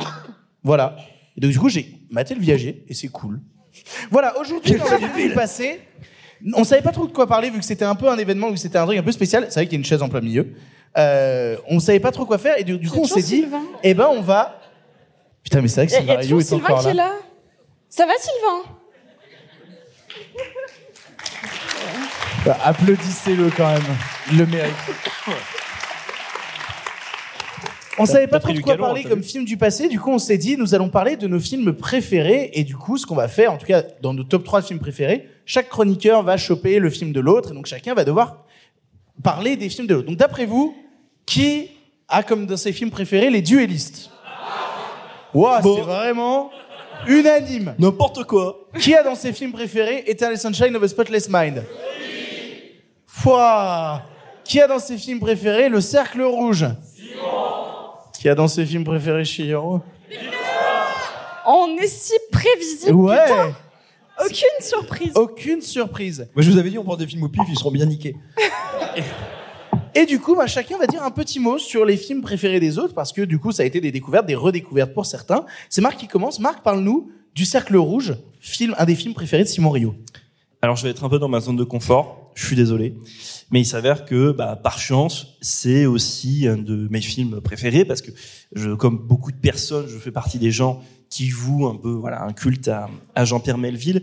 Et le Cercle Rouge, tout particulièrement parce que donc, c'est un film de, de, de fin de carrière, de fin de carrière prématurée, parce que vous le savez ou non, mais Jean-Pierre Melville est mort bah, de manière prématurée, il a fait un infarctus euh, juste après son film euh, Un flic, euh, qui était son dernier film, euh, qui me laisse un peu mitigé, mais euh, avec Delon. Et donc voilà, Delon qui est euh, qui est dans, dans dans le cercle rouge. Alors tiens, par curiosité, ça va être le truc un peu traditionnel. Euh, Dans quel sens je vais le formuler? Qui n'a jamais vu le cercle rouge? Eh ben, je vous envie. Ben, je vous envie parce que de un, vous allez vivre un choc. Enfin, en tout cas, je vous le souhaite. Et de deux, vous allez en plus le découvrir sans doute dans des qualités, dans une qualité exceptionnelle parce que le film a été restauré il y a pas longtemps en 4K. Donc que vous le voyez en salle ou en Blu-ray, etc., vous aurez la meilleure restauration possible.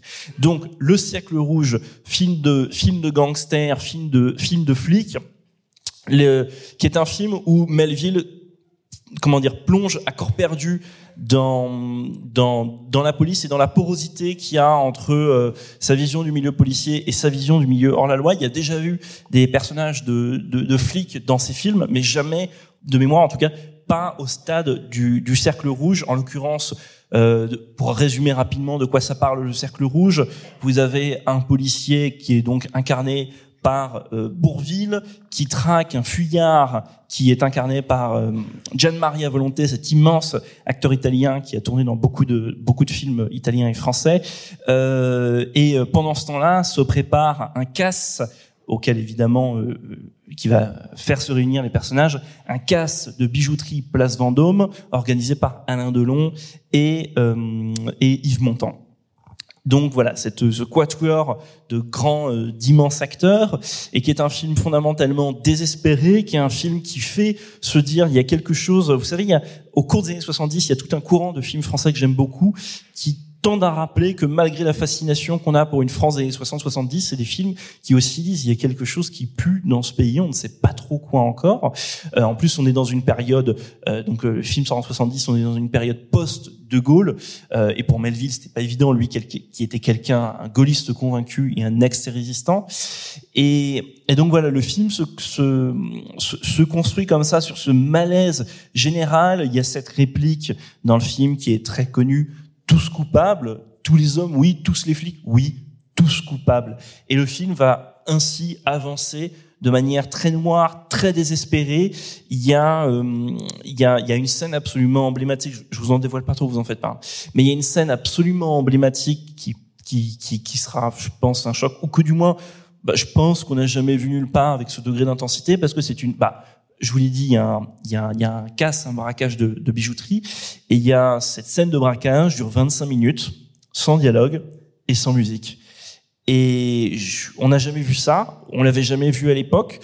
Tout ce qui s'en rappelait, tout qui, le truc le, le film le plus proche qui s'en rapprochait à l'époque, c'est un autre chef-d'œuvre qui s'appelle Du et les hommes, qui a de, de, de Jules Dassin, qui a aussi une scène de casse très impressionnante. Mais bref, on l'avait quand même pas vu à cette intensité à l'époque et on l'a pas revu avec cette intensité depuis. Et tout le film, Le Cercle Rouge, va être comme ça. Euh, par exemple, vous avez le, le personnage d'Yves Montand, qui est un déjà un ancien flic euh, reparti dans bah, dans le crime, qui est un alcoolique, qui donc essaie de concilier ça avec son son son, son métier de braqueur, qui est en proie à des démons qui sont mis visuellement à l'image, dans des scènes d'hallucination. Et pareil, même si on sait que Montand euh, a été un immense acteur, euh, moi, à un moment très précis de sa carrière, entre les années 60 70, où il a quand même enchaîné une, une chute chef-d'œuvre.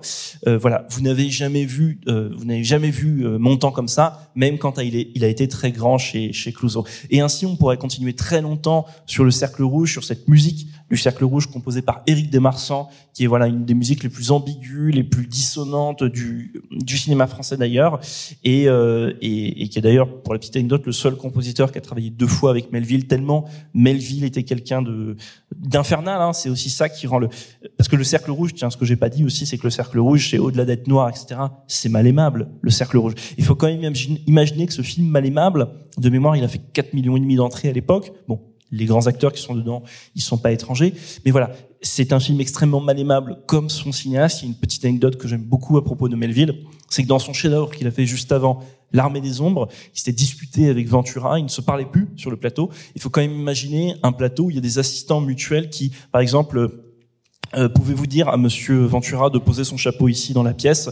Euh, Ok, très bien. Pouvez-vous dire à Monsieur Melville que je le ferai, d'accord Et euh, ça vous donne un peu un tempérament de, de, de, de, Melville, et vous le ressentirez dans, dans, dans ce film-là, qui est un film désespéré, qui est un film, je suis désolé, je me répète, qui est un film qui me paraît assez euh, acerbe sur l'ordre et la loi, l'ordre et la morale, tout ce que vous voulez, l'ordre et le désordre en, en, en France, qui se termine pareil, je ne vous le dis pas, mais les dernières images vont vous hanter pour un paquet de temps. Donc voilà, le, le cercle rouge, voyez-le, c'est, je pense, le dernier chef-d'œuvre de Melville, parce que donc juste après, il y aura un flic et un flic qui est un film avec Delon qui fait un flic et qui est un film un peu quasiment abstrait. Enfin, il y a après, c'est un prolongement, si vous voulez, du cercle du cercle rouge, mais c'est un film où l'abstraction prend le dessus, c'est-à-dire que le film est tellement conceptuel, un flic que pour moi, ça met une distance par rapport au film qu'il n'y a pas dans, dans, dans le cercle rouge.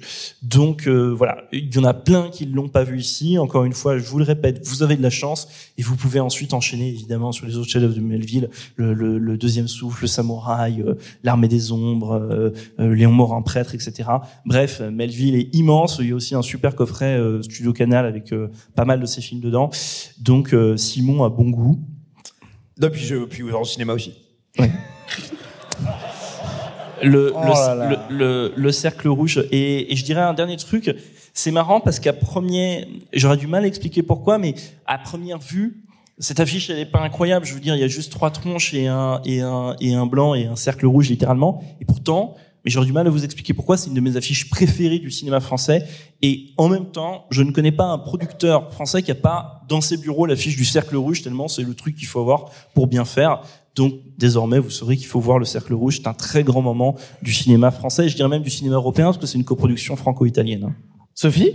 Oui Parle-nous maintenant de Chihiro dans un tout autre contexte. Et pitié, 10 ans, euh, 10, 10 ans, du, 10 ans Non. Oui. 10 ans 10 ans bien. du bien. Au moins même. Voilà. Ça va Ah bah. peut-être même pas loin de 15, non? Vas-y, Sophie. C'est, je, je suis très heureuse qu'il fasse partie de tes euh, films préférés. Il se trouve que moi aussi. Donc ça tombe bien. Et Je- c'est- et vous, vous appréciez ce moment où tout le monde s'entresuce sur ses goûts de voilà, c'est fait. C'est notre moment de, de fin, c'est de- relâchement. On arrive à la fin de Voilà, l'émission, on ne est, vous on est inquiétez à la pas. fin.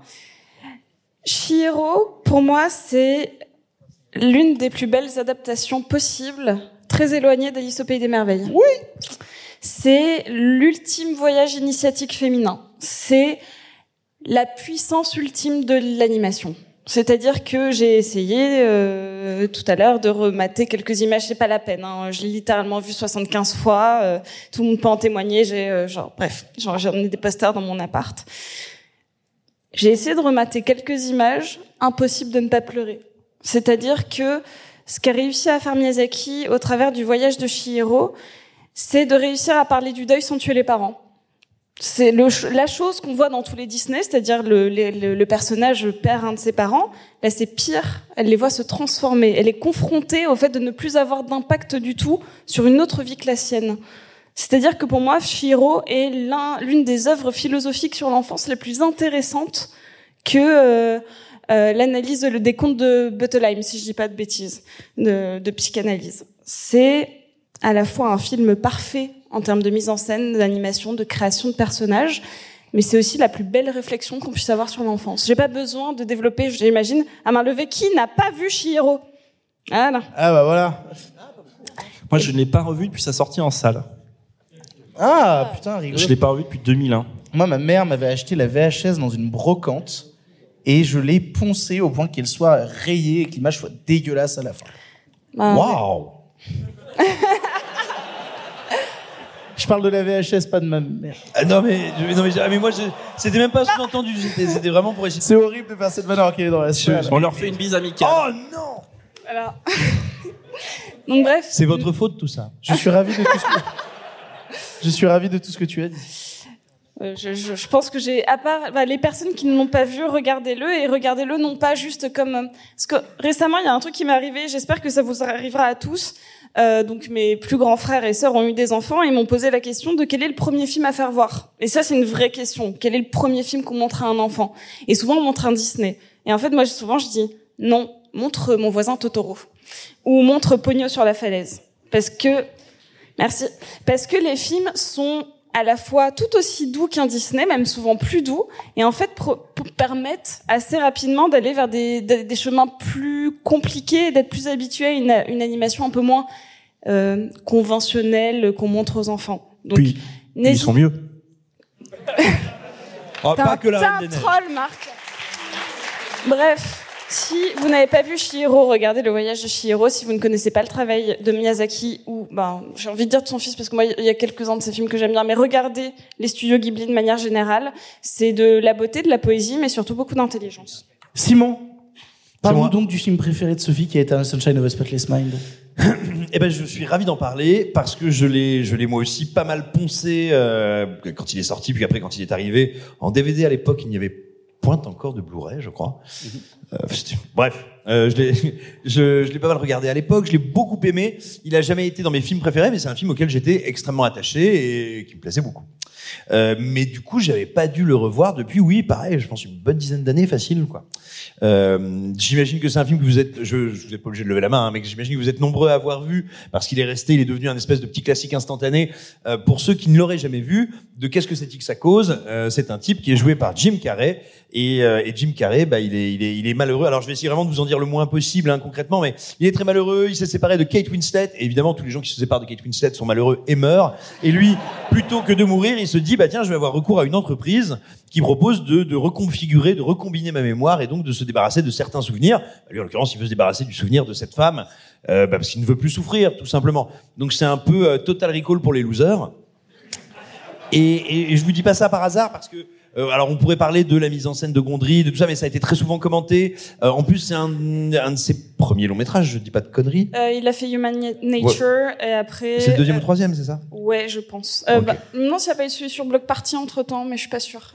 Mais, mais voilà, ce que je veux dire, c'est que sa mise en scène a beaucoup évolué depuis. Je trouve qu'elle elle est devenue encore plus passionnante, ce qui veut pas dire que j'aime moins le film, mais voilà. En gros, de ce point de départ, Gondry va faire un film qui est extrêmement intéressant, extrêmement mélancolique, extrêmement touchant, qui est d'une précision psychologique assez démentielle, d'une poésie complètement folle. Mais là, moi, où il me fascine, c'est que c'est probablement, euh, et pourtant c'est pas une adaptation à proprement parler, euh, le seul cinéaste qui a réussi, sans adapter un bouquin, à adapter un livre de Philippe Cadic. Philippe Cadic, c'est un des plus grands auteurs de science-fiction de tous les temps. C'est le type qui a écrit Blade Runner, notamment. C'est le type, d'ailleurs, bah, qui a écrit Total Recall. De la particularité, on pourrait dire, c'est que c'est un auteur de science-fiction psychédélique, euh, qui, a, qui a jamais essayé de dire genre dans 3000 ans voilà comment sera la Terre et voici comment on va se déplacer et machin. Il dit non non moi je vais utiliser l'outil science-fiction pour te baiser le cerveau. C'est-à-dire je vais te dire bah tiens euh, en fait tu croyais que t'étais vivant mais toi t'es mort t'es en train de rêver les gens qui sont autour de toi sont tes proches qui essayent de te réveiller du coma. Enfin bref il va en permanence basculer euh, le, ce qui fonde notre perception de la réalité et typiquement un type qui irait voir une entreprise bah, un peu comme dans Total Recall je le disais pour dire changer ma mémoire c'est-à-dire changer ma perception du réel c'est très dickien. Et c'est très dickien, pas seulement parce qu'il y a un concept comme ça, et c'est pour ça que je trouve que Gondry fait un truc magnifique. C'est qu'en fait, on, a- on caricature souvent Philippe Cadic en disant c'est le maître du high concept, il a une idée démente. Bon, c'est vrai, mais surtout, c'est un type qui va l'utiliser pour travailler nos émotions, notre psyché, notre peur absolue, non seulement de l'abandon, du deuil, mais aussi de l'incompréhension. La grande peur chez Cadic, c'est de ne plus comprendre le monde, c'est d'être isolé par son incapacité à interpréter les signes autour de soi. Et c'est ça qu'il y a dans le film. C'est ce moment où il va rentrer à l'intérieur de son, de son propre esprit, ce moment où il y a les techniciens qui sont là genre, oh, potosho, yo, yo, volt, euh, enfin, voilà, grosso modo. Enfin, vous connaissez l'anglais, quoi.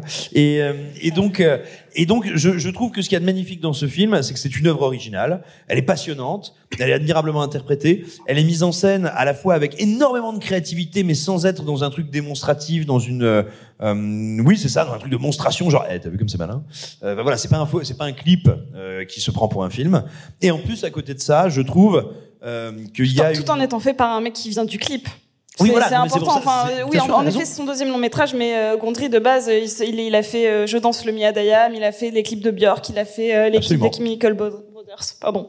Et, et voilà, et je trouve qu'il y a ça en plus de magnifique, c'est que ce film, qui est une pure, une pure tragédie romantique de science-fiction, parvient à mon sens à être le codex, le l'outil de décodage euh, le plus intéressant qui ait jamais été fait d'un très grand auteur de science-fiction, et ce qui m'avait pas forcément frappé à l'époque où je l'avais vu, et donc je suis très heureux pour ça d'avoir pu le, le mater à nouveau, et surtout, moi ce, qui- moi ce qui me faisait peur, c'est que je m'étais dit, oh quelle habileté, Euh, je m'étais dit, je, je vais le regarder, et, euh, et ma, ma- mon angoisse c'est de me dire oh oui c'est comme je m'en souvenais c'est un bon souvenir tu vois mais de ne pas y trouver quelque chose de plus et donc je t'en suis très reconnaissant parce que j'ai découvert une nouvelle pelure dans l'oignon et une nouvelle une nouvelle étape dans le film et ça m'a beaucoup intéressé Et arrive le moment compliqué où je dois parler du film préféré de Marc Moquin, où je dois Mon parler. deuxième film préféré, parce que le premier c'est c'est Blade Runner, mais bon, c'est. Oui, mais alors justement, il y a un truc passionnant avec les duellistes, c'est que moi justement, je pensais connaître euh, les débuts de Ridley Scott, puisque j'avais vu Alien, j'avais vu Blade Runner, et un jour je vais chez Marc Moquin boire trop de vin rouge, et euh, dans son entrée, je regarde, je fais, mais quel est donc ce film, Les Duellistes? Et il me dit, c'est le premier film de Ridley Scott. Parce que cette affiche, je l'ai chez moi en très grand. Et Oui, est en très très, très, très, très, très, très grand. Euh, et donc, du coup, je dis quoi? Il y, a eu, il y a eu des choses avant Blade Runner, avant Alien? J'ai envie de voir l'autre film de science-fiction qui a fait Ridley Scott. Vous avez vu, c'est beau quand Victor découvre le cinéma. hein. Oh là là. C'était il y Et a du deux coup, mois. je me retrouve surpris quand je regarde Les Duellistes parce que je me retrouve devant un film qui est beaucoup plus terre à terre que ce à quoi je m'attendais. Parce que là où il explore l'espace, où il explore un futur dystopique à travers Blade Runner, etc., là il revient à une réalité et une réalité terrible qui sont alors je pense pas réinventer la poudre quand je vais vous parler des duellistes et donc ce que je vais dire ici est sous caution d'être jugé complètement par Marc et euh, qui me retourne la tête euh, après que j'ai dit tout ça moi je trouve le film très intéressant J'ai passé un vrai bon moment. Déjà parce que c'est servi par Kiss Carradine et Harvey Keitel qui sont euh, deux comédiens euh, absolument brillants, mais surtout parce que en fait tout le film pour vous raconter l'histoire, un jour Kiss Carradine a plus ou moins manqué euh, de respect à Harvey Keitel et en même temps pas vraiment parce que Harvey Keitel c'est un peu un taré qui rêve, qui, est passionné de l'idée de faire des duels à l'épée et des duels avec à peu près tout ce qu'il veut. Et donc du coup toute sa vie Kiss Carradine va vivre avec l'ombre d'Harvey Keitel dans son dos qui ressurgira parfois au bout de six mois, parfois au bout de trois ans pour dire ah t'étais là duel. Vraiment, c'est Yu-Gi-Oh! Euh, il y a vraiment, y a vraiment ce truc où tous les deux ans, Kiss Carradine, il est tranquille en train de chill, et t'as Harvey Keitel qui arrive et qui fait c'est l'heure du du du du. Tu vois, vraiment. Il y a ce truc-là qui se passe. Et moi, ce que j'aime beaucoup, et en fait, le truc déjà dont j'ai l'impression que Ridley Scott essaie de nous parler, on a souvent parlé, mine de rien, euh, de Ridley Scott comme un réalisateur qui avait pris certaines thématiques féministes dans son cinéma. On avait parlé de Thelma et Louise, on avait parlé bah, même récemment avec The Last Duel, on a parlé de plein de choses comme ça. Et ben moi, je trouve que déjà avec justement le dernier, enfin, le dernier duel, les duellistes, Ridley Scott vient essayer de titiller, de gratouiller et de décomposer ce qui fait la virilité et ce qui fait les mythes de virilité. Et moi, ça me passionne de voir justement ce Harvey Keitel qui ne vit que pour affirmer sa virilité par le duel, par le fait de regardez-moi, euh, mon honneur a été bafoué alors qu'aucun honneur n'a été bafoué, mais le personnage d'Harvey Keitel a besoin de dire regardez-moi, je fais le pan, je vais faire du duel et je vais me battre, etc. Alors que le personnage de Kiss Carradine, lui, de son côté, bah, n'est pas particulièrement un fan de la guerre. Il se retrouve parfois sur des campagnes parce que c'est l'époque de Napoléon Bonaparte, etc. Il se retrouve sur des campagnes. Et Kiss Carradine, il dit, bah, moi, je passe pas un bon moment ici, hein. Vraiment, euh, si j'avais pu, lui, son délire, c'est plutôt de traîner avec la nana dont il est amoureux, c'est de baiser. Et même à la fin du film, quand on arrive dans les dernières étapes du film, bah, c'est d'essayer de faire sa vie avec euh, sa zouze et tout. Ça a été compliqué d'en arriver à tout ça. Et ben, il se retrouve dans une situation où même quand il essaye de se poser un peu tranquillement, t'as Harvey Keitel qui arrive et qui fait c'est l'heure du du du du. Vraiment, tout le temps. Et, et en plus, il est gentil, Carradine, parce qu'il il- Harvey Keitel se retrouve en prison et Carradine il fait bah non, on va pas le laisser couper en prison. Tiens, vas-y, Harvey Keitel sort. Et Harvey Keitel il lui dit ah bah merci, duel. Vra- je me rappelle pas comme ça. Je raconte aussi la Bible de la même manière si tu veux. Euh, et du coup, euh, ça nous fait des bonnes, ça nous fait des bonnes soirées. Euh, et donc du coup, moi, ce que j'aime beaucoup justement, c'est que Ridley Scott prend à bras le corps justement cette envie de décomposer ce qui fait la virilité et qu'au final, la virilité de Kiss Carradine à aucun moment n'est remis en cause et n'a pas besoin de s'affirmer par le combat, par la violence envers autrui, par l'envie de sauver son honneur, mais de sauver un honneur pour qui quand plus personne n'en a rien à foutre à la fin du film et que même les témoins sont deux mecs plus ou moins pris au hasard. Et en plus, il le fait assez brillamment puisqu'il travaille le cadre et quand il travaille le cadre, notamment sur les duels, c'est sur des grands espaces évidemment. Et il a vu où la Barry Lyndon est sorti à l'époque. Oui, voilà, il a vu Barry Lyndon, il a vu comment on travaille les grands espaces. Et puis même, il y a une scène de fin qui est une sorte de cache-cache dans la forêt où tous les deux se poursuivent avec des fusils et ils ont que deux coups. Et quand t'as tiré tes deux coups, bonsoir, rentre chez toi. Et donc du coup, il y a ce truc justement de. oui, bon. Bah, bah, glo- globalement, si t'as tiré tes deux coups, que l'autre il en reste deux, je vais pas finir cette phrase. Non, Euh, le film, le film, le film. Et donc du coup, il y a un truc qui est vraiment passionnant là-dedans sur comment ils travaillent justement les espaces où des personnages se perdent, comme ils se perdent actuellement dans leur vie, dans une vie qui n'est faite que de violence, qui est faite que de guerre, et même quand ils, ils essayent de s'affranchir de cette violence et de s'affranchir de cette guerre, le problème de la virilité n'est pas tant le fait d'essayer de la décomposer, le problème c'est que les autres hommes nous ramènent toujours à essayer de la prouver alors qu'il n'y a pas besoin de la prouver. Est-ce que tu es d'accord avec moi? C'est bon, c'est validé. Très bien.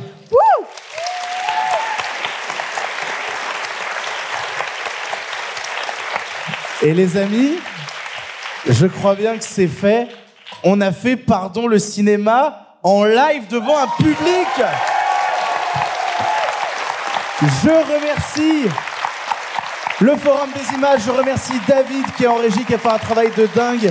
Je remercie Thomas Dezer qui n'est pas du tout Sylvain Rioux et qui est resté toute l'émission là-bas. Merci. Thomas Dezer qui fait un super podcast qui s'appelle Parlons Péloche, allez l'écouter, c'est absolument formidable. Je remercie bien évidemment Alexis et Arthur qui, sont, qui ont participé à cette émission.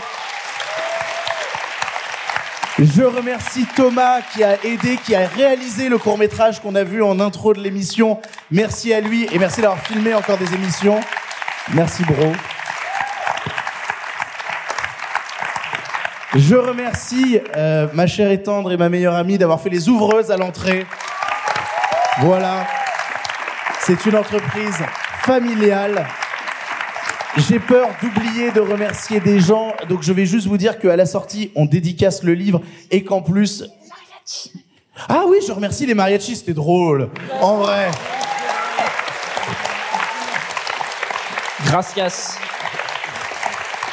À la sortie, vous pouvez acheter le livre, on le dédicace et c'est un bon moment normalement qu'on passe ensemble, on discute. Je remercie bien évidemment mes compères avec qui je fais cette émission et que j'aime de tout mon cœur. Merci à vous d'être là les frères. C'était Pardon le cinéma en live, merci d'être venus.